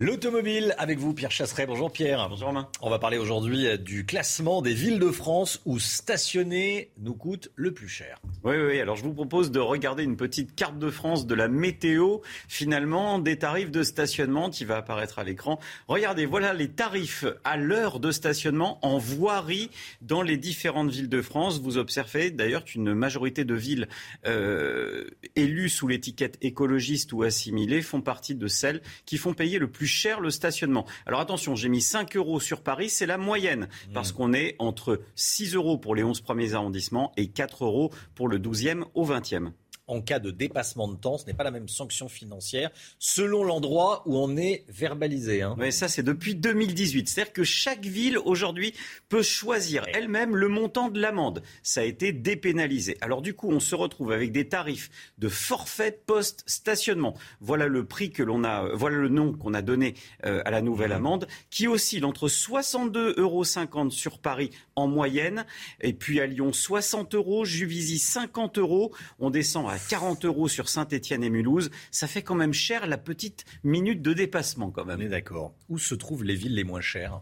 Alors il y a certaines villes qui ont fait le choix d'abaisser le montant de l'amende qui était à l'époque de 17 euros. C'est le cas notamment de la ville de Castres où le montant du forfait post-stationnement est à 10 euros. À Calais, c'est 11 euros, à Créteil 15 euros et Marseille, l'une des grandes villes qui a conservé le même tarif que l'ancienne amende à 17 euros. Comme quoi, finalement, on peut avoir une politique de stationnement acceptable pour tous. Effectivement. Merci beaucoup, Pierre. Pierre Chasseret, tous les matins, dans la matinale CNews. 7h27, la météo, Alexandra Blanc. On commence avec la météo des plages.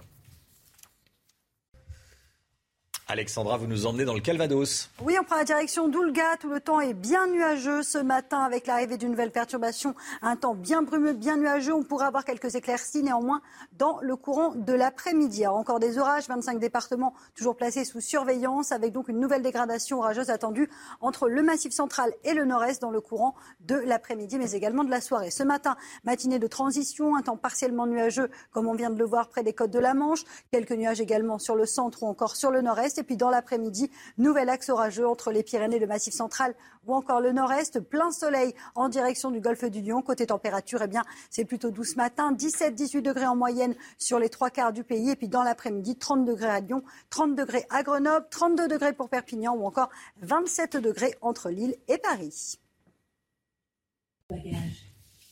C'est News, il est 7h30. Merci d'être avec nous. À la une, ce matin, l'épidémie de Covid, elle repart à la hausse. On y revient dès le début du journal. Le prix des fournitures scolaires augmente drastiquement. On est allé chez un grossiste en fournitures scolaires. La guerre en Ukraine, la guerre en Ukraine, un conseil européen débute aujourd'hui à Bruxelles, sommet du G7 dimanche, suivi d'un sommet de l'OTAN. On est avec le général Clermont. À tout de suite, mon général. Encore des dégâts ces dernières heures avec les orages. On verra ça avec vous. Alexandra Blanc. À tout de suite, Alexandra. Et puis, 8 minutes d'allocution présidentielle hier soir. Qu'est-ce qu'on a pensé?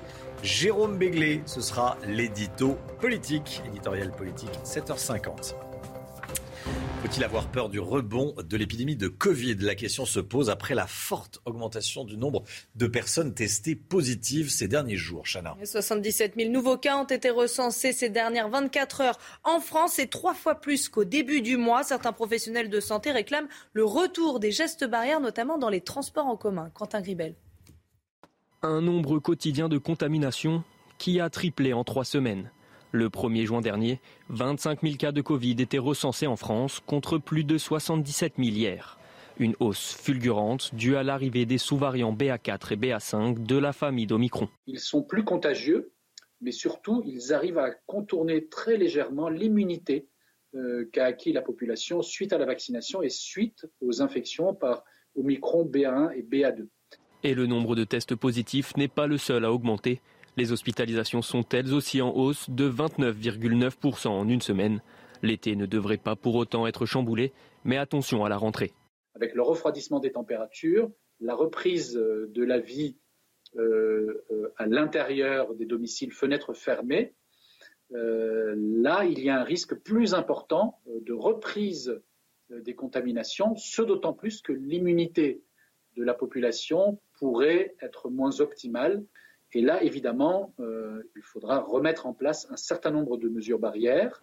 Alors pour éviter d'en arriver là, le gouvernement appelle les personnes les plus fragiles à recevoir une deuxième dose de rappel, soit la quatrième injection depuis le début de l'épidémie. La situation politique en France, elle est toujours aussi compliquée ce matin, au lendemain de l'allocution du président de la République. Est-ce que vous l'avez regardé hier soir à 20h sur CNews, Emmanuel Macron, qui, en clair, renvoie la balle sur le Rassemblement national, sur la NUPES, euh, sur les LR. Il leur dit, faites-moi des propositions, et ce, d'ici demain soir. Hein. Emmanuel Macron qui a rejeté l'idée d'un gouvernement d'union nationale. À la place, il souhaite des compromis pour apprendre à gouverner différemment. Écoutez le président de la République. Il a manqué une trentaine de députés sur 577 et la majorité présidentielle est en effet relative. Sa responsabilité est donc de s'élargir, soit en bâtissant un contrat de coalition, soit en construisant des majorités texte par texte. Oui, pour agir dans votre intérêt et dans celui de la nation, nous devons collectivement apprendre à gouverner et légiférer différemment bâtir avec les formations politiques constituant la nouvelle Assemblée des compromis nouveaux dans le dialogue, l'écoute, le respect.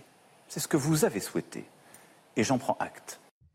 Voilà une allocution qui n'a pas manqué de faire réagir l'opposition, bien sûr, puisqu'elle était visée. Regardez ce tweet de Jordan Bardella. C'est la première fois que l'arrogance d'Emmanuel Macron marque un peu le pas. Ce changement vient du peuple qui en a fait un président minoritaire. Notre groupe puissant à l'Assemblée sera ferme mais constructif. Fermeté et euh, mais le groupe restera constructif, dit Jordan Bardella. Olivier Marlex, le nouveau président du groupe LR à l'Assemblée dit quant à lui qu'il ne signera pas de chèque en blanc de surcroît sur un projet peu clair. Les républicains, oui, feront des propositions, mais euh, ils ne se soumettent pas, allez, appelons ça un ultimatum euh, du président de la République. Ils feront des propositions, mais la semaine prochaine. Question Twitter que je vous pose ce matin sur le compte Twitter de, de CNews. Est-ce qu'il vous a convaincu, Emmanuel Macron, hier soir vous dites non à 94%, vous dites oui à 6%. C'est pas un sondage, c'est une consultation de ceux qui vont sur le compte Twitter de CNews. Et comme tous les matins, on vous consulte dans la matinale. Hein. Et ce matin, on vous pose cette même question. Est-ce qu'Emmanuel Macron vous a convaincu hier soir? Écoutez vos réponses, c'est votre avis. Bah écoutez, comme d'habitude, euh, beaucoup de compromis, mais ça ne veut pas dire grand-chose. Je viens de l'entendre et encore une fois, je suis absolument subjuguée. Il nous parle d'avoir des accords politiques sur des changements et des lois, mais comme il n'a pas fait campagne, quel changement et quelle loi? C'est quoi son axe vertical? Qu'est-ce qu'il veut faire de la France? Donc c'est pour voter de petites lois, petit à petit, c'est pas comme ça qu'on construit un pays.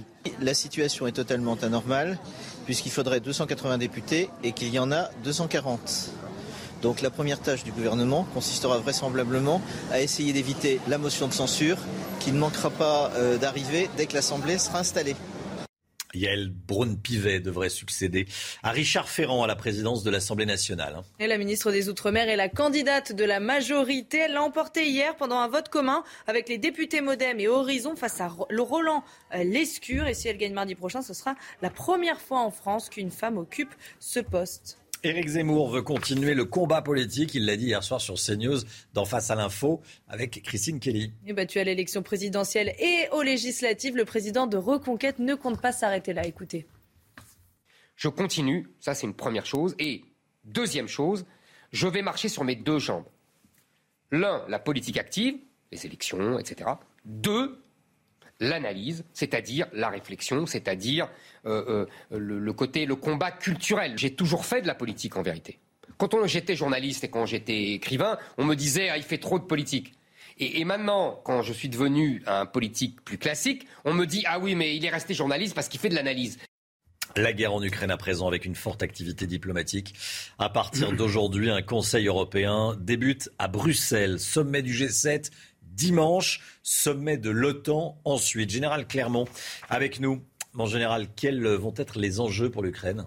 Une intense semaine diplomatique euh, en Belgique, en Allemagne et en Espagne. Euh, trois réunions très importantes qui commencent par celle de, par le, dernier Conseil européen de la présidence française de l'Union européenne, un Conseil européen dédié essentiellement à l'acceptation de la candidature de l'Ukraine et de la Moldavie au sein de l'Union européenne. En fait, cette décision va être entérinée aujourd'hui probablement mais elle a été prise en réalité dans un train de nuit entre Kiev, entre la Pologne et Kiev, par trois chefs d'État en bras de chemise autour d'une bonne bière. Et en fait, elle a été prise euh, sous la pression euh, du président Zelensky et la pression de la communauté internationale, une décision très politique parce que tout le monde sait, euh, et le rapport de la Commission européenne le souligne, que la, en fait, aussi bien l'Ukraine que la Moldavie ne sont pas réellement prêtes, euh, ils n'ont pas les minima olympiques pour euh, être capables d'accéder à cette candidature. Mais néanmoins, le geste politique, il, est, il, sera, il sera salué, officialisé aujourd'hui. Euh, deux, petits points pour conclure. Le premier, c'est que une question et un constat. La question, c'est que deviendra la proposition du président Macron de créer une, communauté politique européenne. On verra si ça sera acté ou pas par le, par le Conseil européen. Et le deuxième constat, c'est qu'en réalité, on note la très grande habileté du président Zelensky qui, grosso modo, obtient tout ce qu'il veut sur tous les sujets. Général Clermont, merci mon général. Regardez ces images, lancement réussi pour la fusée Ariane 5. C'était l'un des derniers vols d'Ariane 5 avant qu'Ariane 6 ne prenne le relais l'année prochaine. le décollage a eu lieu depuis la centrale spatiale de Kourou en Guyane française à 23h50 cette nuit. La fusée a placé deux satellites de télécommunication sur orbite. Le prix des fournitures scolaires. Alors je sais qu'on est en juin, que les vacances sont même pas démarrées. On parle déjà de fournitures scolaires, mais euh, les fournitures arrivent déjà dans les, dans les supermarchés dès, dès, le mois de juillet. Bien sûr, on commence à préparer la rentrée. Les prix sont en très forte hausse. On est allé le constater. Vous allez voir dans un instant. À tout de suite. 7h42, bon réveil à tous, bon courage si vous partez travailler. Comment se forment les orages? On en parle. Pourquoi? Parce qu'il y a encore des orages, encore de la grêle. Après la canicule le week-end dernier qui était magnifique, la semaine est, très agitée. 25 départements du nord et de l'est euh, placés en vigilance orange en ce moment même. Alexandra Blanc, euh, comment expliquer qu'on est passé de ce temps sec et caniculaire à ce temps instable et orageux? Alors on le voit hein, d'ailleurs, de nouveaux orages sont attendus euh, cet après-midi, mais également euh, ce soir entre le centre-est et le nord-est. Alors pourquoi la semaine dernière les températures étaient caniculaires? On a eu près de 42, 43 degrés dans le sud-ouest. Et eh bien là, nous avons une forte dégradation. Alors pourquoi? Tout simplement parce que l'air est très chaud dans les basses couches, c'est-à-dire que sur la terre, eh bien il a fait très très chaud. En revanche, on a un air beaucoup plus frais qui va arriver en altitude. C'est arrivé par le nord-ouest de l'Espagne et donc conséquence avec cette amplitude thermique, chaleur au sol et beaucoup plus de fraîcheur dans l'atmosphère, eh bien, on a ce qu'on appelle un gros conflit de masse d'air et c'est pourquoi les orages sont d'ailleurs très violents. On a également ce courant ascendant et descendant qui explique que la grêle est aussi présente et que les grêlons parfois dépassent les 3 à 4 cm. On va conserver de l'instabilité tout au long de la semaine. On le voit les images, hein, notamment hier euh, du côté de la Côte d'Or où il est tombé parfois l'équivalent de plusieurs semaines en seulement euh, quelques heures. C'est à Gevrey-Chambertin, hein, oui. Oui, exactement. C'est au sud de Dijon. Voilà, et donc euh, on a eu euh, vraiment des trompes d'eau. Là-bas. Ah, voilà, il y a eu vraiment des trompes d'eau. On a eu de la grêle également à Roanne, dans la Loire, du côté de Lyon également. Et donc les orages se multiplient. C'est vrai que ça fait à peu près 3-4 ans qu'on assiste à des phénomènes aussi intenses. De toute façon, plus on aura de, de la chaleur et du réchauffement climatique, plus évidemment, euh, ce type d'événement euh, sera intense et bien sûr euh, très important. Merci Alexandra. 7h moins le quart, le point info. Deux tiers des Français considèrent qu'il y a trop d'immigration en France. C'est le résultat de notre sondage CSA pour CNews, un pourcentage qui monte à 70% chez les plus de 50 ans. Plus surprenant, cette idée semble trouver des partisans à gauche. Quatre sympathisants de gauche sur 10 considèrent qu'il y a trop d'immigration en France. Vous vous souvenez certainement de ces images d'une grande violence, celle d'un cycliste renversé volontairement par un camion en janvier dernier avant de se faire agresser et frapper par le chauffeur. Le procès de l'agresseur s'ouvre aujourd'hui à Sainte en Charente-Maritime. Des cyclistes de la France entière feront le déplacement pour soutenir la victime. Et puis on souhaite un bon anniversaire à Zinedine Zidane qui fête ses 50 ans aujourd'hui. Pour l'occasion, nos confrères de l'équipe lui consacrent une édition spéciale. Et dans cet entretien, le Ballon d'Or 98 révèle que sa priorité est de devenir un jour sélectionneur de l'équipe de France. Au sujet d'entraîner le PSG, même si la piste se refroidit pour le moment, Zidane déclare il ne faut jamais dire jamais. C'est vrai, c'est un bon principe, dit. Ça s'applique à beaucoup de choses. L'inflation, l'inflation. La rentrée scolaire devrait coûter très cher euh, aux familles, à tous ceux qui ont des enfants scolarisés. Le prix des fournitures va augmenter de 10 à 40 oui, en cause l'envolée du prix du papier et du plastique. Reportage en Vendée chez un grossiste en fournitures scolaires signé Michael Chailloux. C'est déjà le grand rush de la rentrée chez ce grossiste en fournitures scolaires. Ici, on livre plus de 1000 écoles de l'ouest de la France et des milliers de parents d'élèves. L'entreprise a été créée en 1934. Une telle envolée des prix, c'est du jamais vu. Les pochettes perforées qui ont pris plus de 40% en un an. Donc c'est vrai, c'est énorme. Après, on a aussi les cahiers qui ont pris 15% euh, l'année dernière et qui vont reprendre encore 15% le 1er juillet. Donc c'est des onces considérables qu'on n'a jamais vues dans le, dans le métier, c'est historique.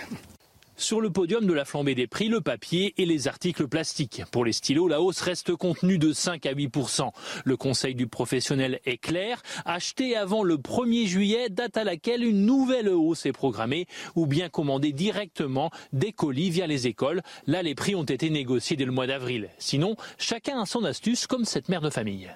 J'ai anticipé donc euh, l'année dernière en achetant juste après la rentrée scolaire des, bah, des produits en, promotion. Donc, euh, et, en, et en grosse quantité, donc des packs de livres, de cahiers, etc. Pour en avoir pour cette année? Pour en avoir pour cette année. Face à l'inflation, la FCPE, principale fédération de parents d'élèves, appelle le gouvernement à revaloriser l'allocation de rentrée scolaire. Elle est actuellement de 377 euros pour un enfant de 6 à 10 ans. Allez, on va continuer à parler euh, inflation, prix. On va parler du prix de vos trajets en voiture cet été. Ça monte, ça monte également. C'est tout de suite.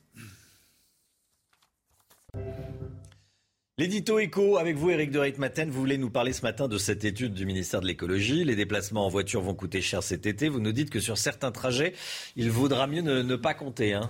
Oui, c'est sûr. compliqué de pas compter. Ça attire mon attention cette étude du ministère de la Transition écologique qui a comparé euh, les trajets l'an dernier à ceux d'aujourd'hui pour partir en vacances. Et là, vous allez être surpris. Alors c'est vrai qu'il faudra mieux éviter de regarder, vous savez, euh, le compteur qui tourne sur la pompe à essence parce que ça risque de faire vraiment cher. Il suffit de voir la différence sur le, tarif, par exemple le samplon 95. Donc déjà, vous allez voir apparaître les évolutions du coût du litre d'essence. Hein. Regardez, prix moyen actuel 2,08. L'an dernier, à la même époque, on était à 1,52. Si vous regardez maintenant le diesel, eh bien c'est pareil, la progression est très importante puisque on passe, comme vous le voyez inscrit, à 2,13 aujourd'hui contre 1,42 l'an dernier. Et donc, mmh. quand vous faites un plein d'essence, vraiment, ça fait très très mal. Et l'ennui, c'est que le train, lui, coûte aussi de plus en plus cher pendant ces périodes de vacances. Donc, on est condamné, euh, nous les automobilistes, à prendre la voiture. Et si l'on regarde maintenant les tarifs pour un trajet, c'est intéressant ce qu'a fait le ministère de la Transition pour aller sur Paris-Nice, ce qui coûtait 96 euros l'an dernier coûtera cette année 132 euros. Paris-Nice, c'est vrai, c'est long. Hein, il faut rajouter en plus le, péage. Paris-Chamonix, vous voyez, on passe de 63 à 87 euros pour en un an. En un an, le même. Vraiment, c'est à, période comparable. Hein. Voiture essence et Paris pour l'île de Ré, vous voyez, 20 euros de plus pour l'essence. Maintenant, j'ai quand même mis le diesel parce que le parc automobile français est composé euh, essentiellement de véhicules qui roulent au gazole. Et là, eh bien, euh, là, on a carrément des progressions de 50%. Euh, les chiffres apparaissent. vous voyez, c'est vraiment très significatif hein, cette hausse du prix du carburant qui va vraiment peser sur le pouvoir d'achat pour partir en vacances. Que retenir de tout cela, Eric La SNCF n'est plus une alternative? Là, j'ai envie, oui, c'est vrai que l'ennui, c'est qu'aujourd'hui, euh, il reste que la voiture. Si vous êtes euh, nombreux à partir euh, à, bord dans une voiture, eh enfin en vacances, eh bien c'est la voiture qui reste la plus économique. Une étude intéressante, c'est celle qui apparaît, c'est que combien ça coûte pour aller à Nice aujourd'hui en voiture, en train, en avion ou en bus? Eh bien, vous avez les chiffres. Ça se passe de tout commentaire. Hein. Euh, c'est des chiffres moyens, bien entendu. Hein. De 212 euros, ça comprend le péage. Je ne parle pas, bien sûr, des frais d'entretien et tout ce qui est autour, l'assurance, etc. si vous prenez le TGV en seconde classe, vous voyez le chiffre. En avion, bah, j'ai pris EasyJet. Hein. J'ai regardé pour un aller simple, je précise. Il reste aussi Blablabus. Et là, j'aimerais terminer par un point. Vous voyez, la voiture, qui est souvent critiquée, reste finalement le moyen de transport le plus économique. Et je voudrais dire que les entreprises de transport, quelle qu'elle soit, ne joue pas le jeu de la modération des prix en cette période où tout le monde parle d'inflation, de pouvoir d'achat. Il n'y a vraiment aucun effort qui est fait. On profite des départs en vacances, de la masse de personnes sur le départ pour faire monter les prix de manière artificielle. C'est News, il est 8h10, édito politique de Jérôme Béglé dans un instant. Qu'a pensé Jérôme Béglé de l'allocution du président de la République? Suspense, on va découvrir ça dans quelques secondes, juste après la petite pause pub. A tout de suite.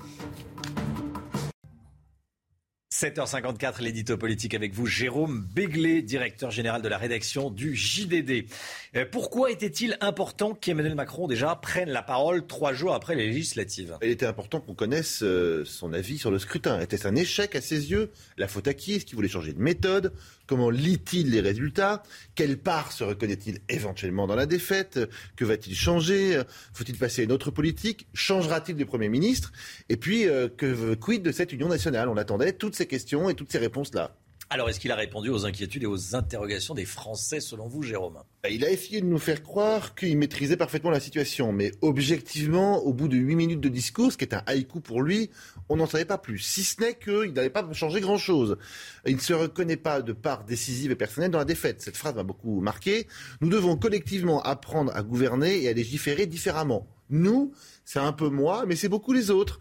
Donc pour lui, il y a une responsabilité collective de la classe politique. Il a bien insisté sur le fait qu'un Français sur deux, même plus d'un Français sur deux, n'avait pas voté.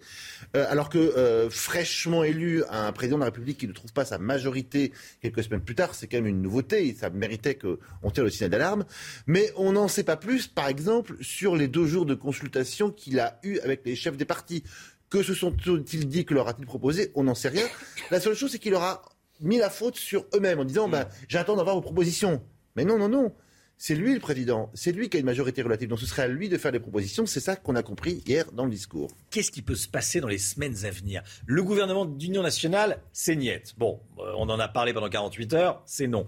Euh, le cas par cas, les compromis, ça risque de ne durer qu'un temps. Qu'est-ce qui va se passer dans les prochains jours, prochaines semaines? Alors, déjà, on va tous regarder du côté de l'hôtel de Matignon. Elisabeth Borne, on est la locataire depuis un peu moins de deux mois, va-t-elle rester? Il ne vous a pas échappé hier que son nom n'a même pas été cité pendant les 8 minutes de discours. C'est quand même un petit peu étonnant. Donc, euh, va-t-elle rester? Combien de temps? Avec qui? Euh, On comprend qu'il va y avoir un remaniement euh, ministériel massif important. Il y a une demi-douzaine au moins de ministres qui doivent partir parce qu'ils sont appelés à d'autres fonctions ou qui n'ont pas été euh, élus ou réélus. Euh, on n'a pas un mot non plus sur François Bayrou qui maintenant, de façon quasi ostensible, désingue, pardonnez-moi de ce verbe, mais ça me paraît être le bon verbe, cette première ministre qui trouve euh, trop techno et pas assez politique. autre mot qui n'a pas été prononcé, celui, celui de la réforme des retraites. Il y a quelques semaines, trois ou quatre semaines, juste avant législatif, c'était la mère des retraites. Elle devait justement être conclue par Elisabeth Borne dans l'année qui vient on a l'impression que celle-ci pourrait être, euh, disparaître sur l'autel euh, de la réconciliation avec une partie euh, des, oppositions. Donc, on n'est pas plus avancé sur ce qui va se passer. Là, le président part pendant une petite semaine faire un intense marathon diplomatique, donc on sait qu'il ne se passera rien jusqu'au début de la semaine prochaine. Pardonnez-moi, mais il n'a pas éclairé le tunnel dans lequel nous sommes entrés. Jérôme Béglé. Merci beaucoup, Jérôme. 7h57. Le temps tout de suite, Alexandra Blanc. Ravi de vous retrouver avec des conditions météo une nouvelle fois agitées. Plusieurs départements ont été placés sous surveillance avec donc de nouveau des orages attendus ce soir et cette nuit. Alors ce matin, matinée de transition, un temps très nuageux près des côtes de la Manche avec l'arrivée d'une petite perturbation qui donne un temps bien brumeux et localement quelques averses. Et puis partout ailleurs, on retrouve toujours cette alternance de nuages et d'éclaircies. Grand beau temps en revanche autour du golfe du Lion ou encore en allant vers le Roussillon.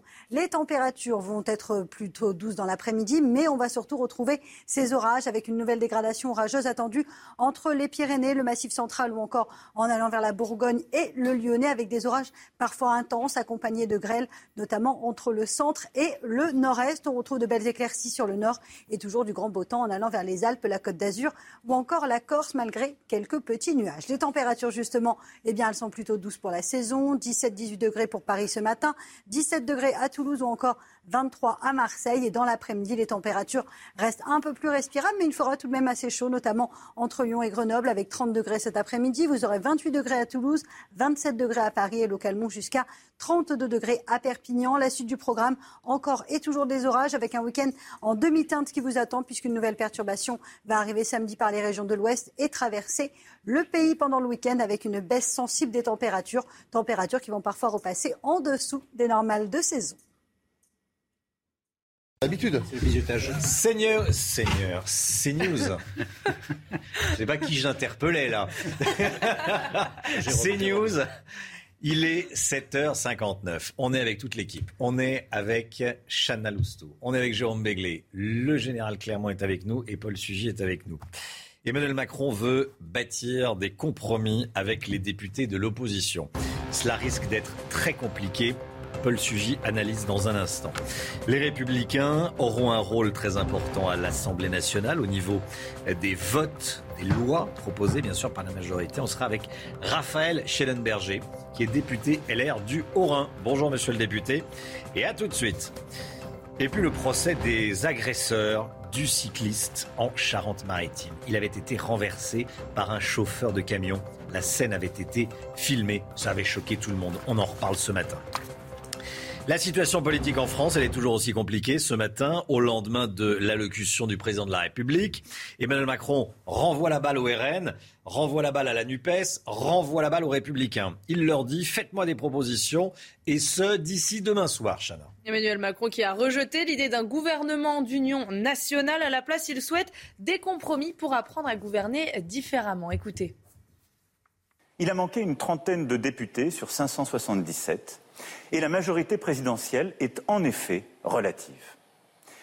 Sa responsabilité est donc de s'élargir, soit en bâtissant un contrat de coalition, soit en construisant des majorités texte par texte. Oui, pour agir dans votre intérêt et dans celui de la nation, nous devons collectivement apprendre à gouverner et légiférer différemment. Bâtir avec les formations politiques constituant la nouvelle Assemblée des compromis nouveaux dans le dialogue, l'écoute, le respect. C'est ce que vous avez souhaité. Et j'en prends acte. Paul Sujet avec nous. Emmanuel Macron veut bâtir des compromis avec les oppositions. Bon, ça revient à dire que ça sera du cas par cas. Ça peut pas durer longtemps, Paul. Eh ben, Emmanuel Macron fait un pari, euh, le pari de ne rien changer. C'est un peu euh, la formule du guépard à l'envers. Euh, il faut que rien, rien ne change pour qu'à terme tout change. Eh bien, c'est un pari qui est effectivement risqué, très audacieux peut-être. Hein. Tout le monde attendait un bouleversement de la façon dont le chef de l'État gouverne le pays jusqu'ici. Eh bien, lui continue exactement sur sa même lancée. Pari qui ne peut marcher qu'à plusieurs conditions. Avec des si, on mettrait Paris en bouteille. Là, il y a beaucoup de si. Premier si, si il arrive à disperser les doutes qui, eh bien, entourent son gouvernement actuel, euh, qui euh, se voit reprocher d'être trop techno, euh, outre en plus de ça les casseroles qui pèsent sur quelques-uns des ministres qu'il a placés ou maintenus à leur poste.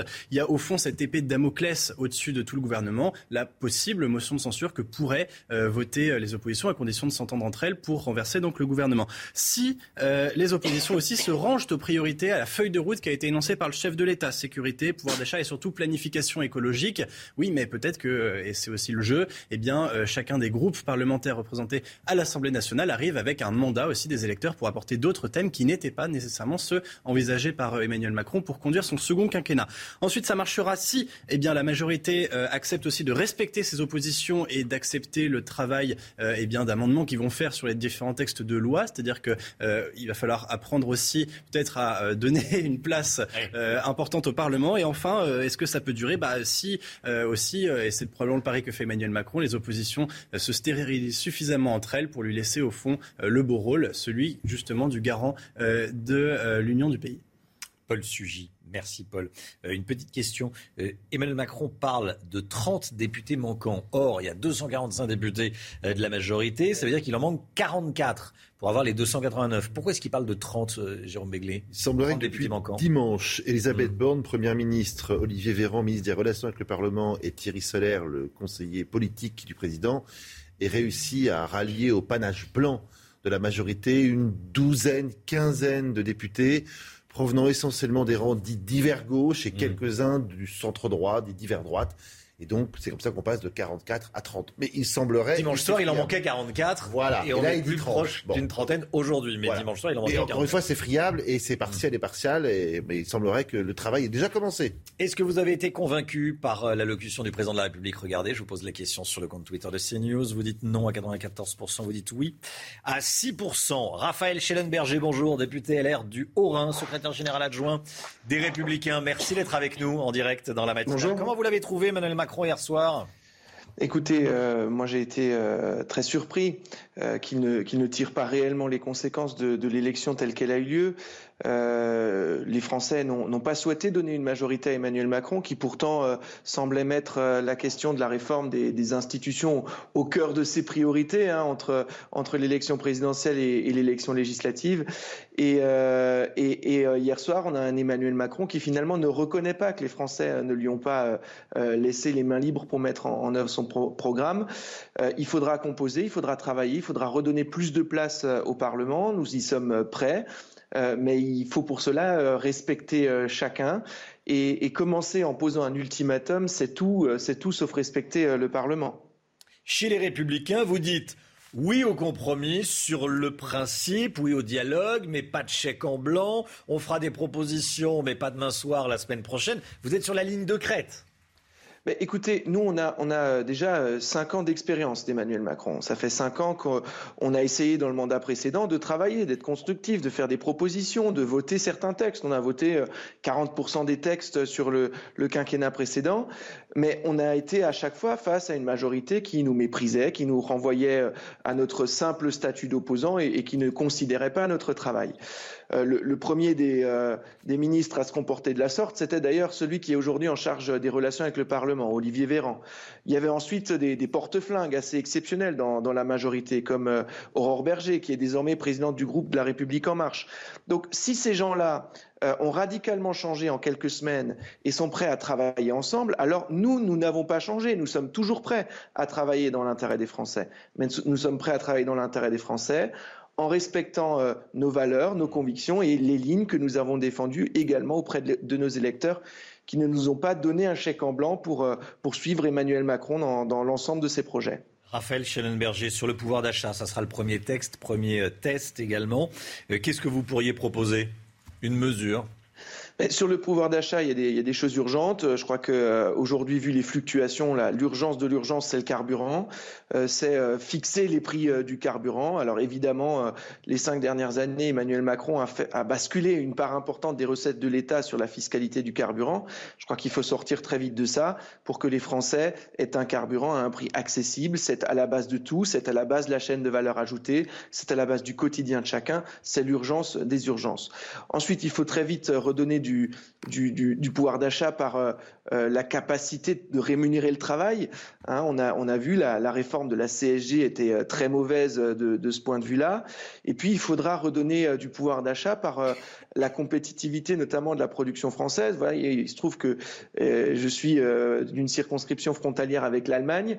En Allemagne, ça fait longtemps que le, travail des saisonniers agricoles, par exemple, a été en grande partie déchargé, ce qui permet à l'Allemagne d'être très compétitive, de proposer des produits frais et locaux à des prix beaucoup plus attractifs qu'en France. Et eh bien voilà un certain nombre de, de réformes très simples, faciles à mettre en œuvre et rapides et urgentes et nécessaires. Merci Raphaël Schellenberger. Merci d'avoir été en direct avec nous ce matin dans, la matinale CNews. Bonne journée à vous.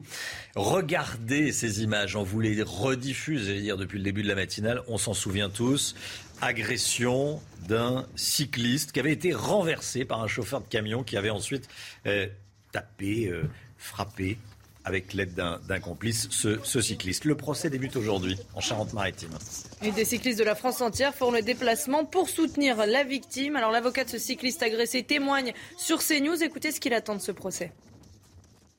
Ce procès est exceptionnel. Pourquoi? Parce que on a euh, effectivement euh, la possibilité de rapporter la preuve de violence volontaire. Parce que euh, dans les autres cas, euh, la preuve de la violence est toujours écartée parce qu'on n'arrive pas à rapporter cette preuve. Aujourd'hui, euh, ce que l'on sait, c'est que les violences volontaires vont être caractérisées et pour une fois, la preuve va être apportée.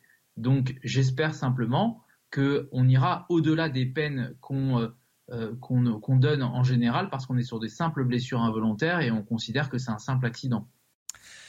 C'est News, il est 8h08. Restez bien avec nous dans un instant. Bernard-Henri Lévy, l'invité de Laurence Ferrari. À tout de suite. C'est News, il est 8h14. Bienvenue à tous. Merci d'être avec nous sur CNews. Dans un instant, Laurence Ferrari, vous recevez Bernard-Henri Lévy. Mais tout de suite, c'est le point info. Chana Lousteau. Encore des orages et de la grêle ces dernières heures en France. Ça dure depuis le début de la semaine et ça devrait continuer. 25 départements du nord et de l'est sont placés en vigilance orange. À Lyon, il est tombé l'équivalent de trois semaines de pluie hier soir en seulement deux heures. Et dans la Loire, les grêlons avaient la taille de balles de golf. Deux tiers des Français considèrent qu'il y a trop d'immigration en France. C'est le résultat de notre sondage CSA pour CNews. Un pourcentage qui monte à 70% chez les plus de 50 ans. Plus surprenant, cette idée semble trouver des partisans à gauche. Quatre sympathisants de gauche sur 10 considèrent qu'il y a effectivement trop d'immigration en France. Faut-il avoir peur du rebond de l'épidémie de Covid? Le nombre de personnes testées positives augmente. 77 000 nouveaux cas ont été recensés ces dernières 24 heures en France. C'est trois fois plus qu'au début du mois. Certains professionnels de santé réclament le retour des gestes barrières, notamment dans les transports en commun. Laurence Ferrari, Bernard-Henri Lévy est votre invité ce matin. Bonjour à vous, bienvenue dans la matinale de CNews. Merci. Vous revenez d'Ukraine, vous y étiez il y a quelques jours, on va en parler dans un instant, mais d'abord la politique. Si vous le permettez, le président Macron a reconnu hier soir les fractures montrées par les législatives. Il a donné 48 heures aux oppositions pour savoir si elles comptaient coopérer avec lui. Est-ce que c'est le signe que le président a bien compris le message que lui ont envoyé les Français, Bernard-Henri Lévy? Oui. Vous êtes sûr? Pourquoi pas, naturellement la situation est claire, il a, il a la majorité, elle n'est pas suffisante, relative. elle n'est pas suffisante pour gouverner seul, il s'adresse à l'opposition, il lui dit vous avez le choix, ou bien on gouverne ensemble au cas par cas, ou bien on fait un gouvernement d'union nationale, mais ça dépend, c'est pas lui qui va décider à la place des, des, des opposants. Donc hier soir, il s'est adressé aux républicains de probité, euh, aux gens de gauche qui n'ont pas été complètement euh, maraboutés par la NUPES. Et je trouve qu'il a, il a, il a bien fait de le dire ainsi. 89 députés Rassemblement national, personne ne s'y attendait. C'est un signal clair, non? 72 députés France Insoumise aussi?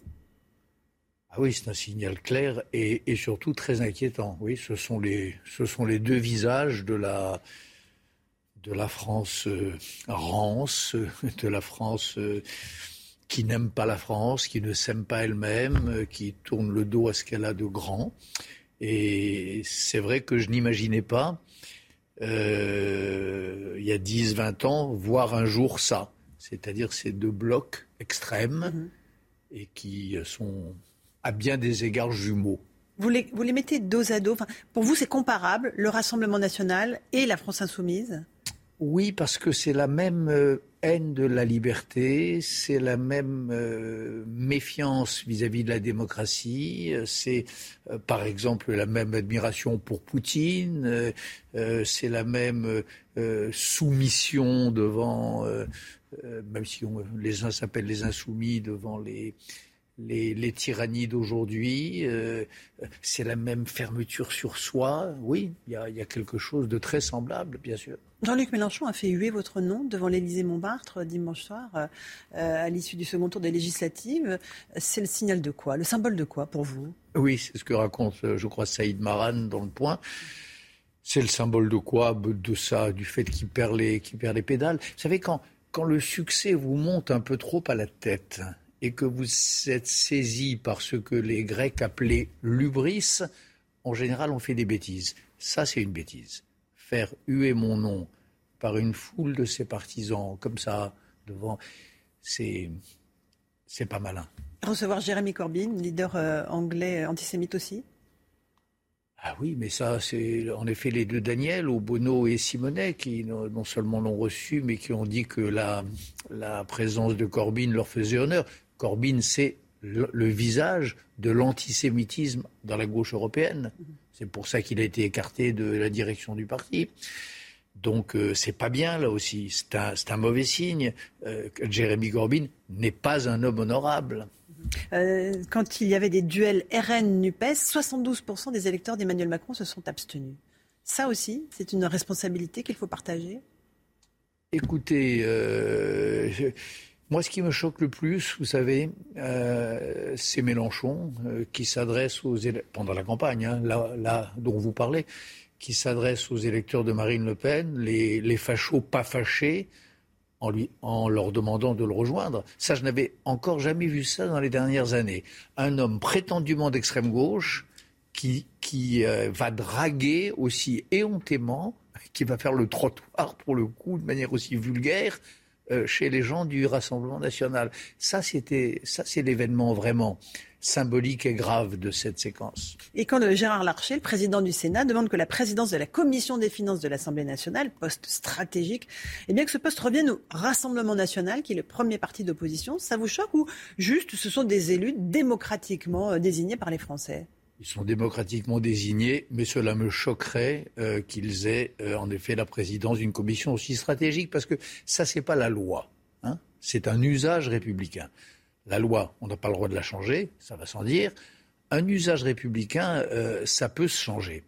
Et je crois qu'en effet, mettre des irresponsables qui ne savent pas gérer, qui n'ont pas le sens ni le désir de l'intérêt collectif à la tête d'une commission aussi importante, euh, ça ne se fait pas.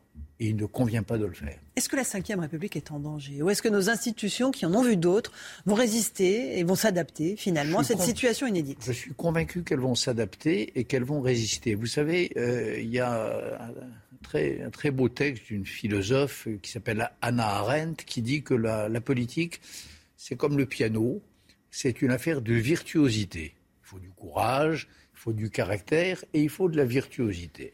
Eh bien, aujourd'hui, ce dont il faut que le président de la République, les leaders de l'opposition LR qui n'ont pas démérité, qui sont vaillants, qui se sont opposés au Rassemblement national, ceux des socialistes qui vont échapper à cette espèce de mâchoire absurde de la NUPES, ceux-là il faut qu'il fasse preuve de virtuosité. C'est ça aussi la politique.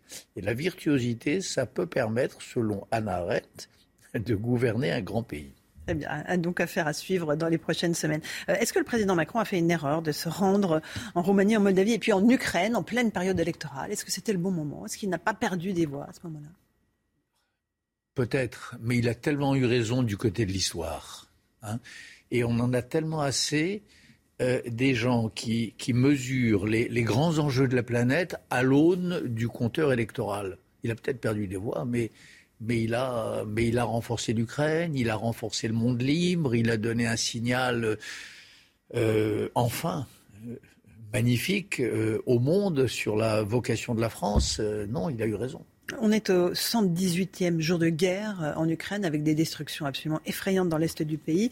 Les Européens, vous le savez, multiplient les gestes envers l'Ukraine. Euh, unanimité quasiment pour l'adhésion euh, de l'Ukraine à l'UE. Les 27 vont donner le feu vert pour l'Ukraine et la Moldavie d'ici quelques heures.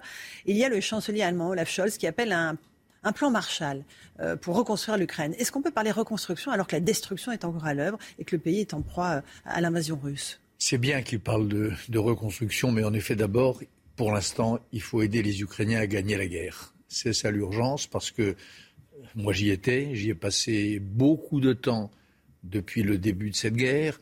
J'ai tourné un film, un documentaire sur le terrain avec mes, camarades, une petite équipe française. Et on a vu ça. La guerre n'est pas finie, elle est au contraire en train de, s'embraser.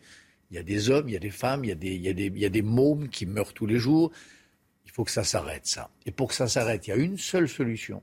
Une seule solution, c'est qu'on fasse qu'on stoppe les Russes, qui sont les auteurs unilatéraux de cette monstruosité.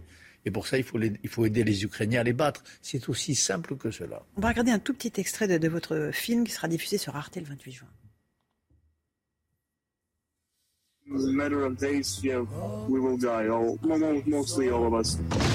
Il n'y a pas deux options, il y en a une. Que Poutine recule, capitule. Leur guerre est notre guerre. Leur défaite serait notre défaite.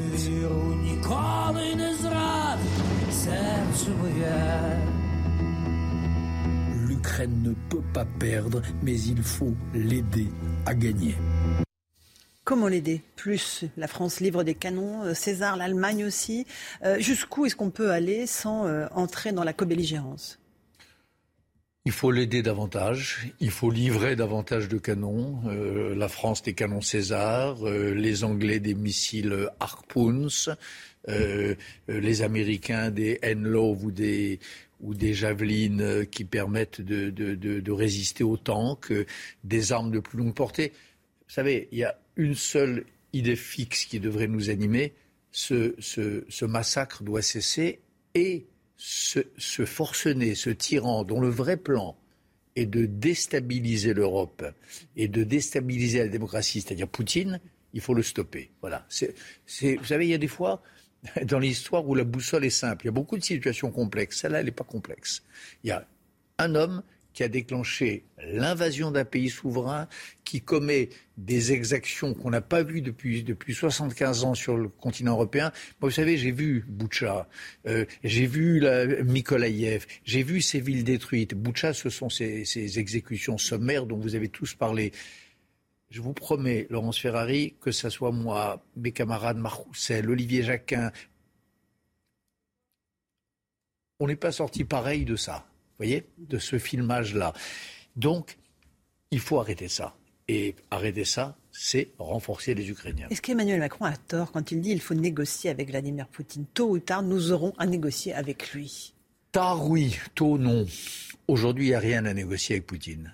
Aujourd'hui, tant qu'il ne s'est pas retiré dans les frontières d'avant le 24 février, tant qu'il n'a pas capitulé, tant qu'il n'a pas entendu la voix du monde qui le condamne, il n'y a rien à négocier. Voilà. On aurait.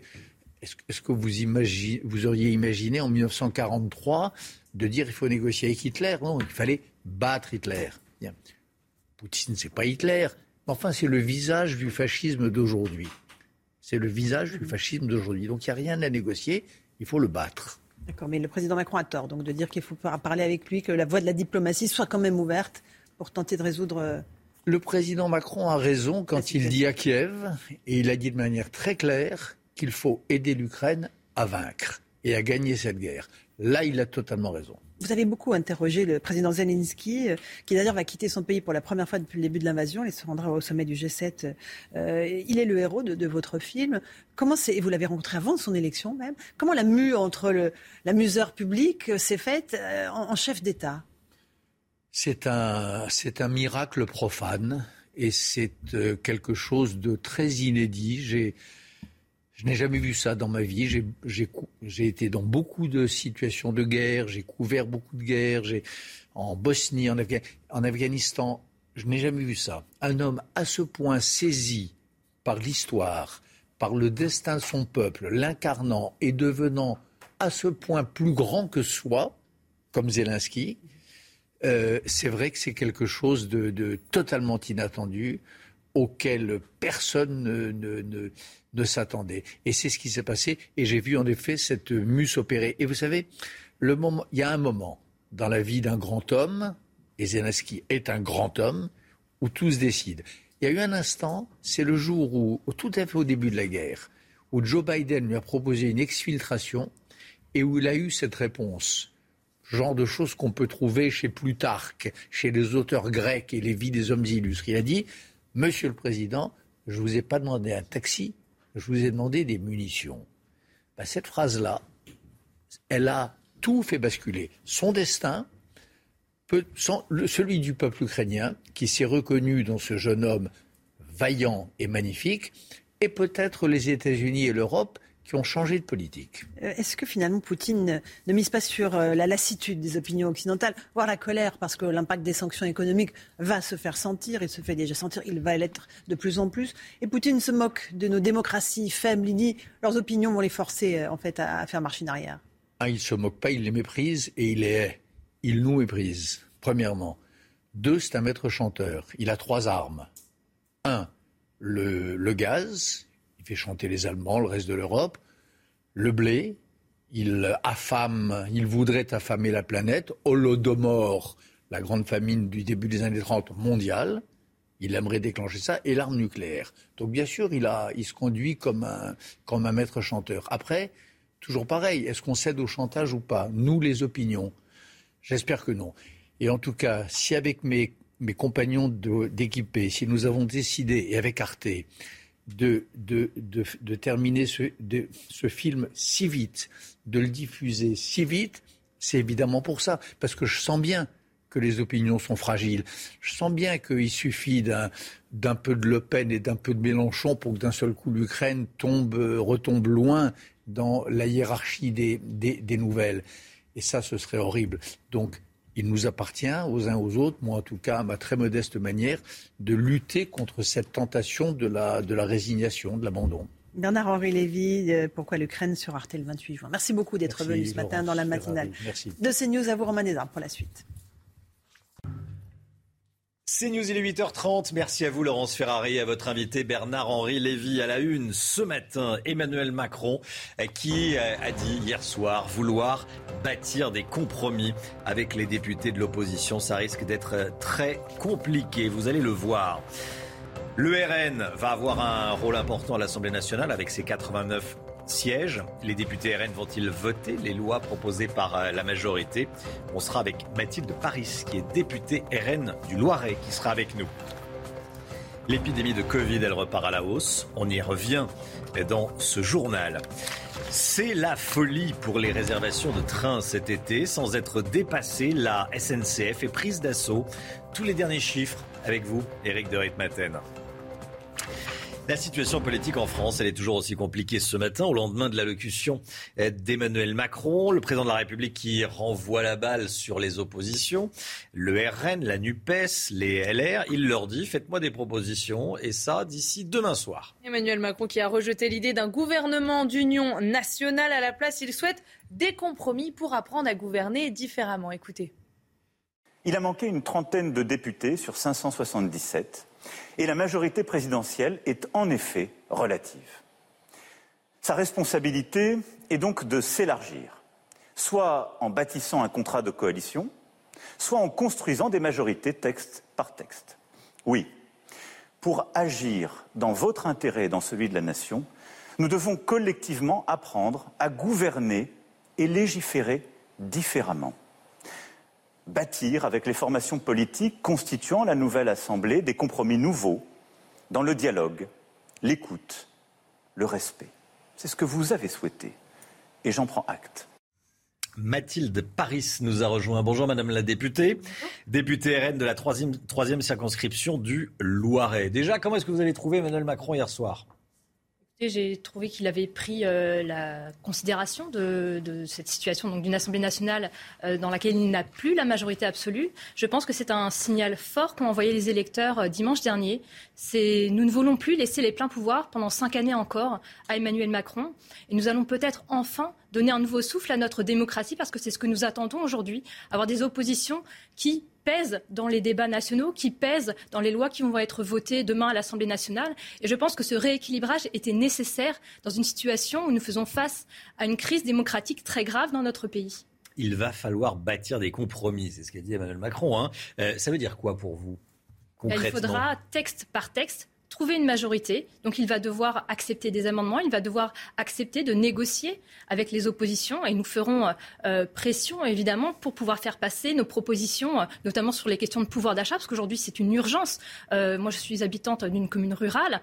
Dans la ruralité aujourd'hui, les questions de pouvoir d'achat liées au carburant, l'augmentation du carburant qui a plus de 2 euros aujourd'hui est un, vrai scandale. Nous avons des, des, habitants qui sont complètement asphyxiés depuis 5 ans, qui ont perdu du pouvoir d'achat. Il va falloir apporter des réponses claires et rapide à cette situation qui n'est plus durable. Vous allez faire des propositions d'ici demain soir? Absolument. Nous, nous avons. Euh, d'ici demain soir. Alors, pas d'ici demain soir. Nous allons faire des propositions très concrètes euh, pour les questions de pouvoir d'achat. Mm. C'est la TVA à 5,5 sur les carburants. Nous voulons revenir également euh, sur les deux dernières augmentations de la TICPE, qui a d'ailleurs déclenché la dernière, le mouvement des Gilets jaunes. Il faut le rappeler en 2018. Donc, aujourd'hui, il faut vraiment agir vite parce que les Français n'en peuvent plus. Ils sont à bout de souffle. Il faut leur redonner de l'oxygène. C'est absolument urgent. Cette euh, TVA à 5,5%, ça coûte 10 milliards d'euros hein, sur les. Bien sûr, mais nous l'avons, nous l'avons chiffré. Il y a des économies à faire sur les questions migratoires. Hein. Nous avons euh, la possibilité de dégager 12 milliards d'euros aujourd'hui euh, au niveau de la fraude sociale, au niveau des aides qui sont distribuées sans qu'il y ait une, une. Mais c'est là en réalité où ça va être compliqué parce que chacun a son projet global. Comment est-ce que vous allez euh, euh, faire euh, passer vos amendements, vos propositions dans un projet global? Uniquement sur le pouvoir d'achat? Eh bien, il va falloir effectivement agir aussi sur les questions budgétaires, évidemment. Il va mmh. falloir trouver des économies ailleurs cette vie démocratique au, cas par cas, comme ça, euh, on a oublié l'idée du gouvernement d'union nationale, ça a duré 24 heures, on en a parlé un petit peu dans les médias, et puis après, hop, euh, ça n'a jamais vraiment été étudié très sérieusement. Donc il va y avoir ces compromis dont on parle. Euh, en clair, c'est du cas par cas, hein. texte par texte, voilà, on va essayer de trouver des majorités, texte par texte. Ça peut durer longtemps, toute une mandature, selon vous? Écoutez, je crois qu'il faut réinventer notre système démocratique. Aujourd'hui, vous avez d'autres pays, on peut citer notamment la Suisse, qui a toujours fonctionné dans, ce, dans cette culture du compromis et qui a toujours considéré les oppositions. Nous, sommes dans un pays qui, depuis des années, c'est peut-être l'héritage monarchique euh, de la monarchie absolue, je ne sais pas, dans ce pays, mais d'autres pays fonctionnent avec cette, culture du compromis et de la considération des oppositions. Aujourd'hui, vous savez, le mépris euh, des Français, le mépris des oppositions, ça ne peut plus durer. Les Français n'en veulent plus de ça. Il faut considérer les oppositions et à tout étage. Parce que vous savez, moi, je suis conseillère régionale, j'ai été conseillère municipale et je l'ai vécu depuis des années, ce mépris de l'opposition où finalement la majorité ayant euh, pouvoir de décision sur tout, eh bien, ne prend aucune, en aucune considération ce que nous pouvons proposer, même quand ça va dans le bon sens. C'est une opposition sectaire absolue dans ces, dans ces collectivités aujourd'hui auxquelles nous faisons face. Et je pense que les Français aujourd'hui ont envoyé un message très clair en disant nous en avons marre de ce mode de fonctionnement. Les oppositions doivent, être respectées parce que nous sommes les élus du peuple, c'est-à-dire que nous représentons, nous ne représentons pas nous-mêmes, mais nous représentons ces électeurs des territoires qui nous ont confié ce mandat pendant cinq ans et nous allons les défendre pied à pied demain à l'Assemblée nationale. Olivier Véran euh, a dit hier euh, on va faire des compromis, on va travailler, euh, on va travailler avec les, oppositions, mais le RN n'est pas dans l'arc républicain. Écoutez, euh, qu'il nous donne un argument comme quoi nous ne serions pas républicains. Nous sommes très attachés aux institutions, à la démocratie. Je pense qu'aujourd'hui, tout le monde sait que nous sommes 100% républicains. Et d'ailleurs, euh, le vote de dimanche soir montre bien que cette espèce de plafond de verre qu'on nous avait mis euh, au-dessus de la tête a éclaté. Et ils verront, puisque pendant ces cinq ans, nous allons être sur le terrain. Nous avons des députés d'action, de proximité, à l'écoute des habitants de nos territoires pendant ces cinq années de mandat. Et ils verront ce visage d'aujourd'hui d'une génération qui veut faire de la politique autrement. C'est ce que nous incarnons aujourd'hui. Mathilde Paris, députée RN du Loiret. Merci Madame la députée, bonne journée à vous. Comme tous les matins, on vous consulte dans la matinale. Ce matin, on vous pose cette question. Est-ce que vous avez été convaincu par l'allocution d'Emmanuel Macron? Emmanuel Macron à la télévision, vous est-il convaincu? Non à 94%, oui à 6%. Ce n'est pas euh, un sondage, c'est une consultation. Ça donne une idée de ce que pensent ceux qui vont sur le compte Twitter de, de CNews. Et puis, euh, on vous a tendu le micro. Qu'est-ce que vous en avez pensé d'Emmanuel Macron? Écoutez, c'est votre avis. Bah écoutez, comme d'habitude, euh, beaucoup de compromis, mais ça ne veut pas dire grand-chose. Je viens de l'entendre et encore une fois, je suis absolument subjuguée. Il nous parle d'avoir des accords politiques sur des changements et des lois, mais comme il n'a pas fait campagne, quel changement et quelle loi? C'est quoi son axe vertical? Qu'est-ce qu'il veut faire de la France? Donc c'est pour voter de petites lois, petit à petit, c'est pas comme ça qu'on construit un pays. La situation est totalement anormale, puisqu'il faudrait 280 députés et qu'il y en a 240. Donc la première tâche du gouvernement consistera vraisemblablement à essayer d'éviter la motion de censure qui ne manquera pas euh, d'arriver dès que l'Assemblée sera installée. Voilà, c'est votre avis. Faut-il avoir peur du rebond de l'épidémie de Covid? La question se pose après la très forte augmentation du nombre de personnes testées positives. Et 77 000 nouveaux cas ont été recensés ces dernières heures en France. C'est trois fois plus qu'au début du mois. Certains professionnels de santé réclament le retour des gestes barrières, notamment dans les transports en commun. Quentin Gribel. Un nombre quotidien de contaminations qui a triplé en trois semaines. Le 1er juin dernier, 25 000 cas de Covid étaient recensés en France contre plus de 77 000 hier. Une hausse fulgurante due à l'arrivée des sous-variants BA4 et BA5 de la famille d'Omicron. Ils sont plus contagieux, mais surtout, ils arrivent à contourner très légèrement l'immunité euh, qu'a acquis la population suite à la vaccination et suite aux infections par Omicron BA1 et BA2. Et le nombre de tests positifs n'est pas le seul à augmenter. Les hospitalisations sont elles aussi en hausse de 29,9% en une semaine. L'été ne devrait pas pour autant être chamboulé, mais attention à la rentrée. Avec le refroidissement des températures, la reprise euh, de la vie euh, euh, à l'intérieur des domiciles, fenêtres fermées, là, il y a un risque plus important de reprise des contaminations, ce d'autant plus que l'immunité de la population pourrait être moins optimale. Et là, évidemment, euh, il faudra remettre en place un certain nombre de mesures barrières. Alors pour éviter d'en arriver là, le gouvernement appelle les personnes les plus fragiles à recevoir une deuxième dose de rappel, soit la quatrième injection depuis le début de l'épidémie. La guerre en Ukraine, elle se poursuit bien sûr. Deux grands terminaux agricoles ont été bombardés cette nuit dans la ville portuaire de Mykolaïv. Vous le voyez sur ces images. Général Clermont, avec nous. Qu'est-ce que ça dit de la stratégie des Russes, mon général? C'est pas la première fois qu'en tout cas que les, Russes euh, attaquent avec des missiles euh, des terminaux agricoles. C'est au moins la, troisième fois. Je rappelle que Mykolaïev, c'est l'un des ports les plus importants d'Ukraine, un port par lequel sont acheminés une partie des 20 millions de tonnes de blé qui sont en attente. 20 millions de tonnes de blé, c'est énorme. Et, pour l'instant, il n'y a pas de vraie solution pour les acheminer. Il faudrait affréter 500 navires pour les évacuer vers les zones qui en ont besoin. Donc la réalité, c'est qu'en fait, Poutine se sert de... Euh, les, deux mots, les deux mots maîtres de la stratégie de Poutine, c'est le chaos et la division. Le chaos et la division possèdent à deux armes redoutables qu'il utilise très habilement, d'ailleurs depuis le début de la guerre. La première, c'est l'énergie, le gaz et le pétrole. C'est fait pour punir les Occidentaux, pour, pour, faire couler les économies, pour affaiblir les opinions publiques. Et on voit quand même que les effets sont extrêmement violents sur les économies. Et le deuxième, c'est tout ce qui est alimentaire, donc les blés, les céréales. Cette fois-ci, ils visent des pays qui sont dépendants, souvent les, les pays les plus pauvres de la planète, en espérant qu'ils feront pression sur les Occidentaux pour lever les sanctions, en tout cas pour rejoindre le camp de la Russie. Donc vraiment, la stratégie de Poutine, c'est... Euh, c'est le chaos et la division. Et je pense qu'il faut être conscient du fait qu'on n'a pas pris la mesure de cette détermination et du fait que Poutine ne reculera devant absolument rien. Général Clermont, merci mon général.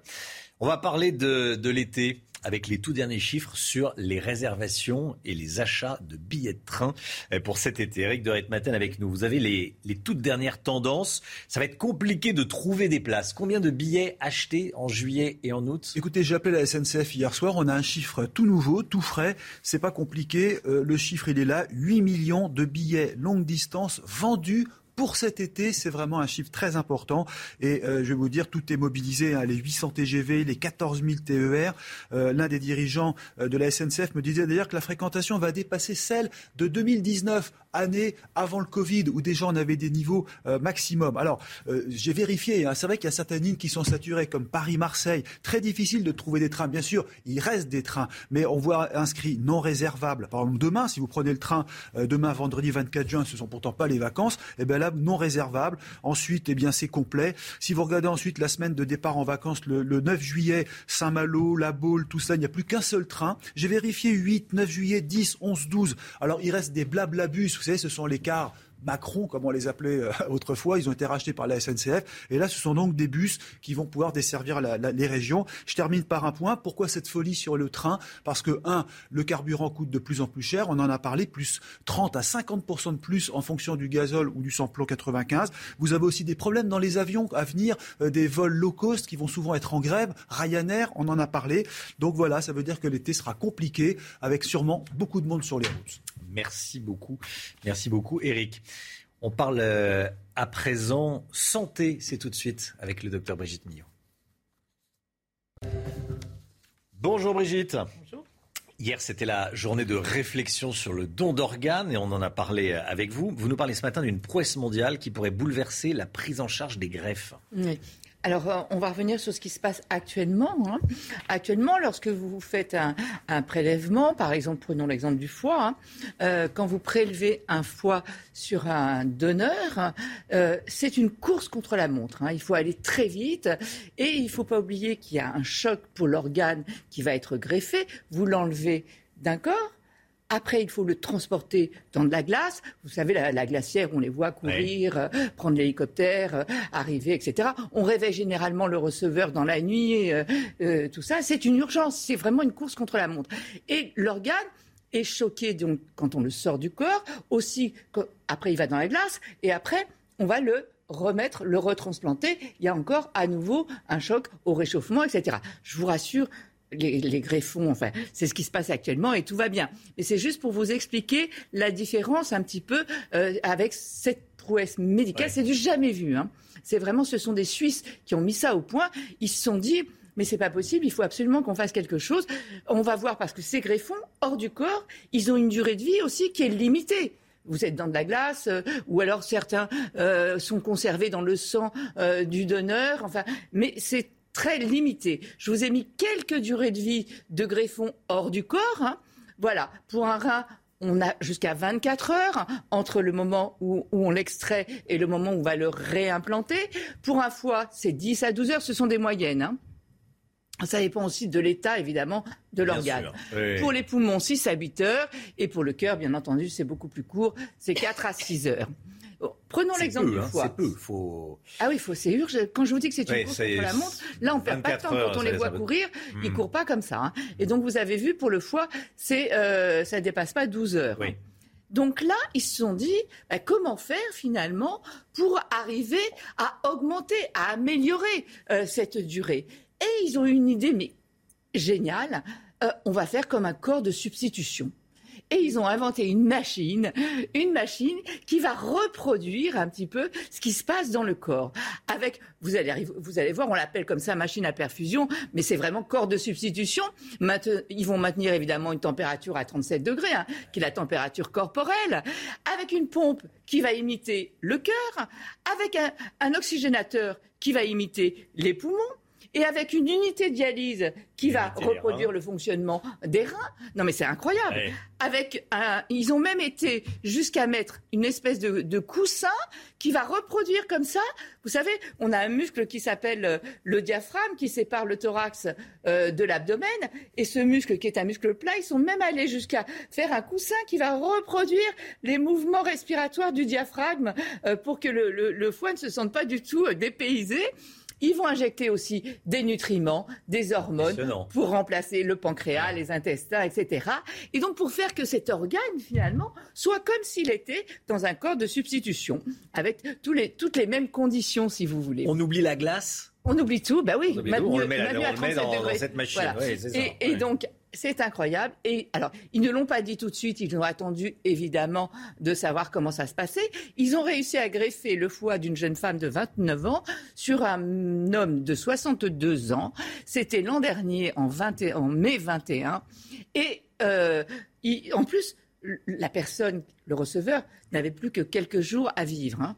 Euh, et donc là, le monsieur va très bien, le patient va très bien. Ça fait un an qu'on a dû ce recul. Hein.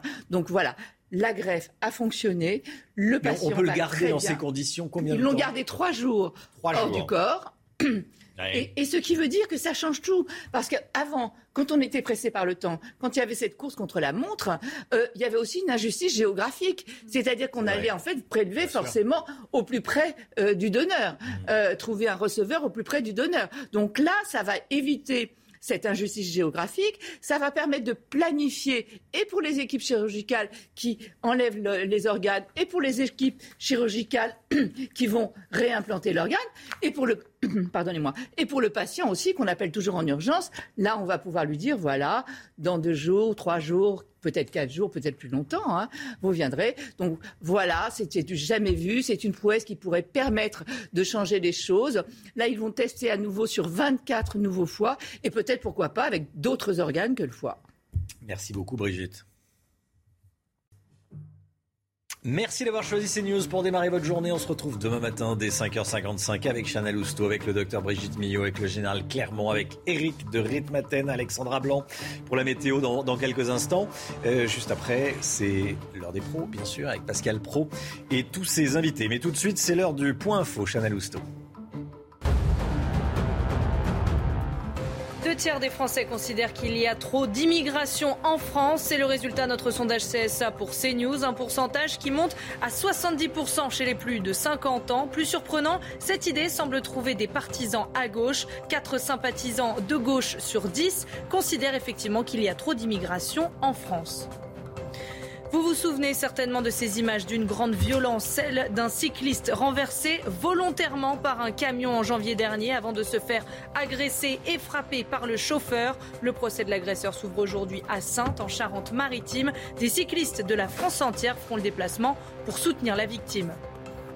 Et puis on souhaite un bon anniversaire à Zinedine Zidane qui fête ses 50 ans aujourd'hui. Pour l'occasion, nos confrères de l'équipe lui consacrent une édition spéciale. Dans cet entretien, le Ballon d'Or 98 révèle que sa priorité est de devenir un jour sélectionneur de l'équipe de France. Au sujet d'entraîner le PSG, même si la piste se refroidit pour le moment, Zidane déclare il ne faut jamais dire jamais. C'est vrai, il faut jamais dire jamais. 8h49. Euh, restez bien avec nous sur CNews. Belle journée à vous dans un instant, l'heure des pros. Pascal Pro. À demain. Tout de suite, Pascal Pro dans l'heure des pros.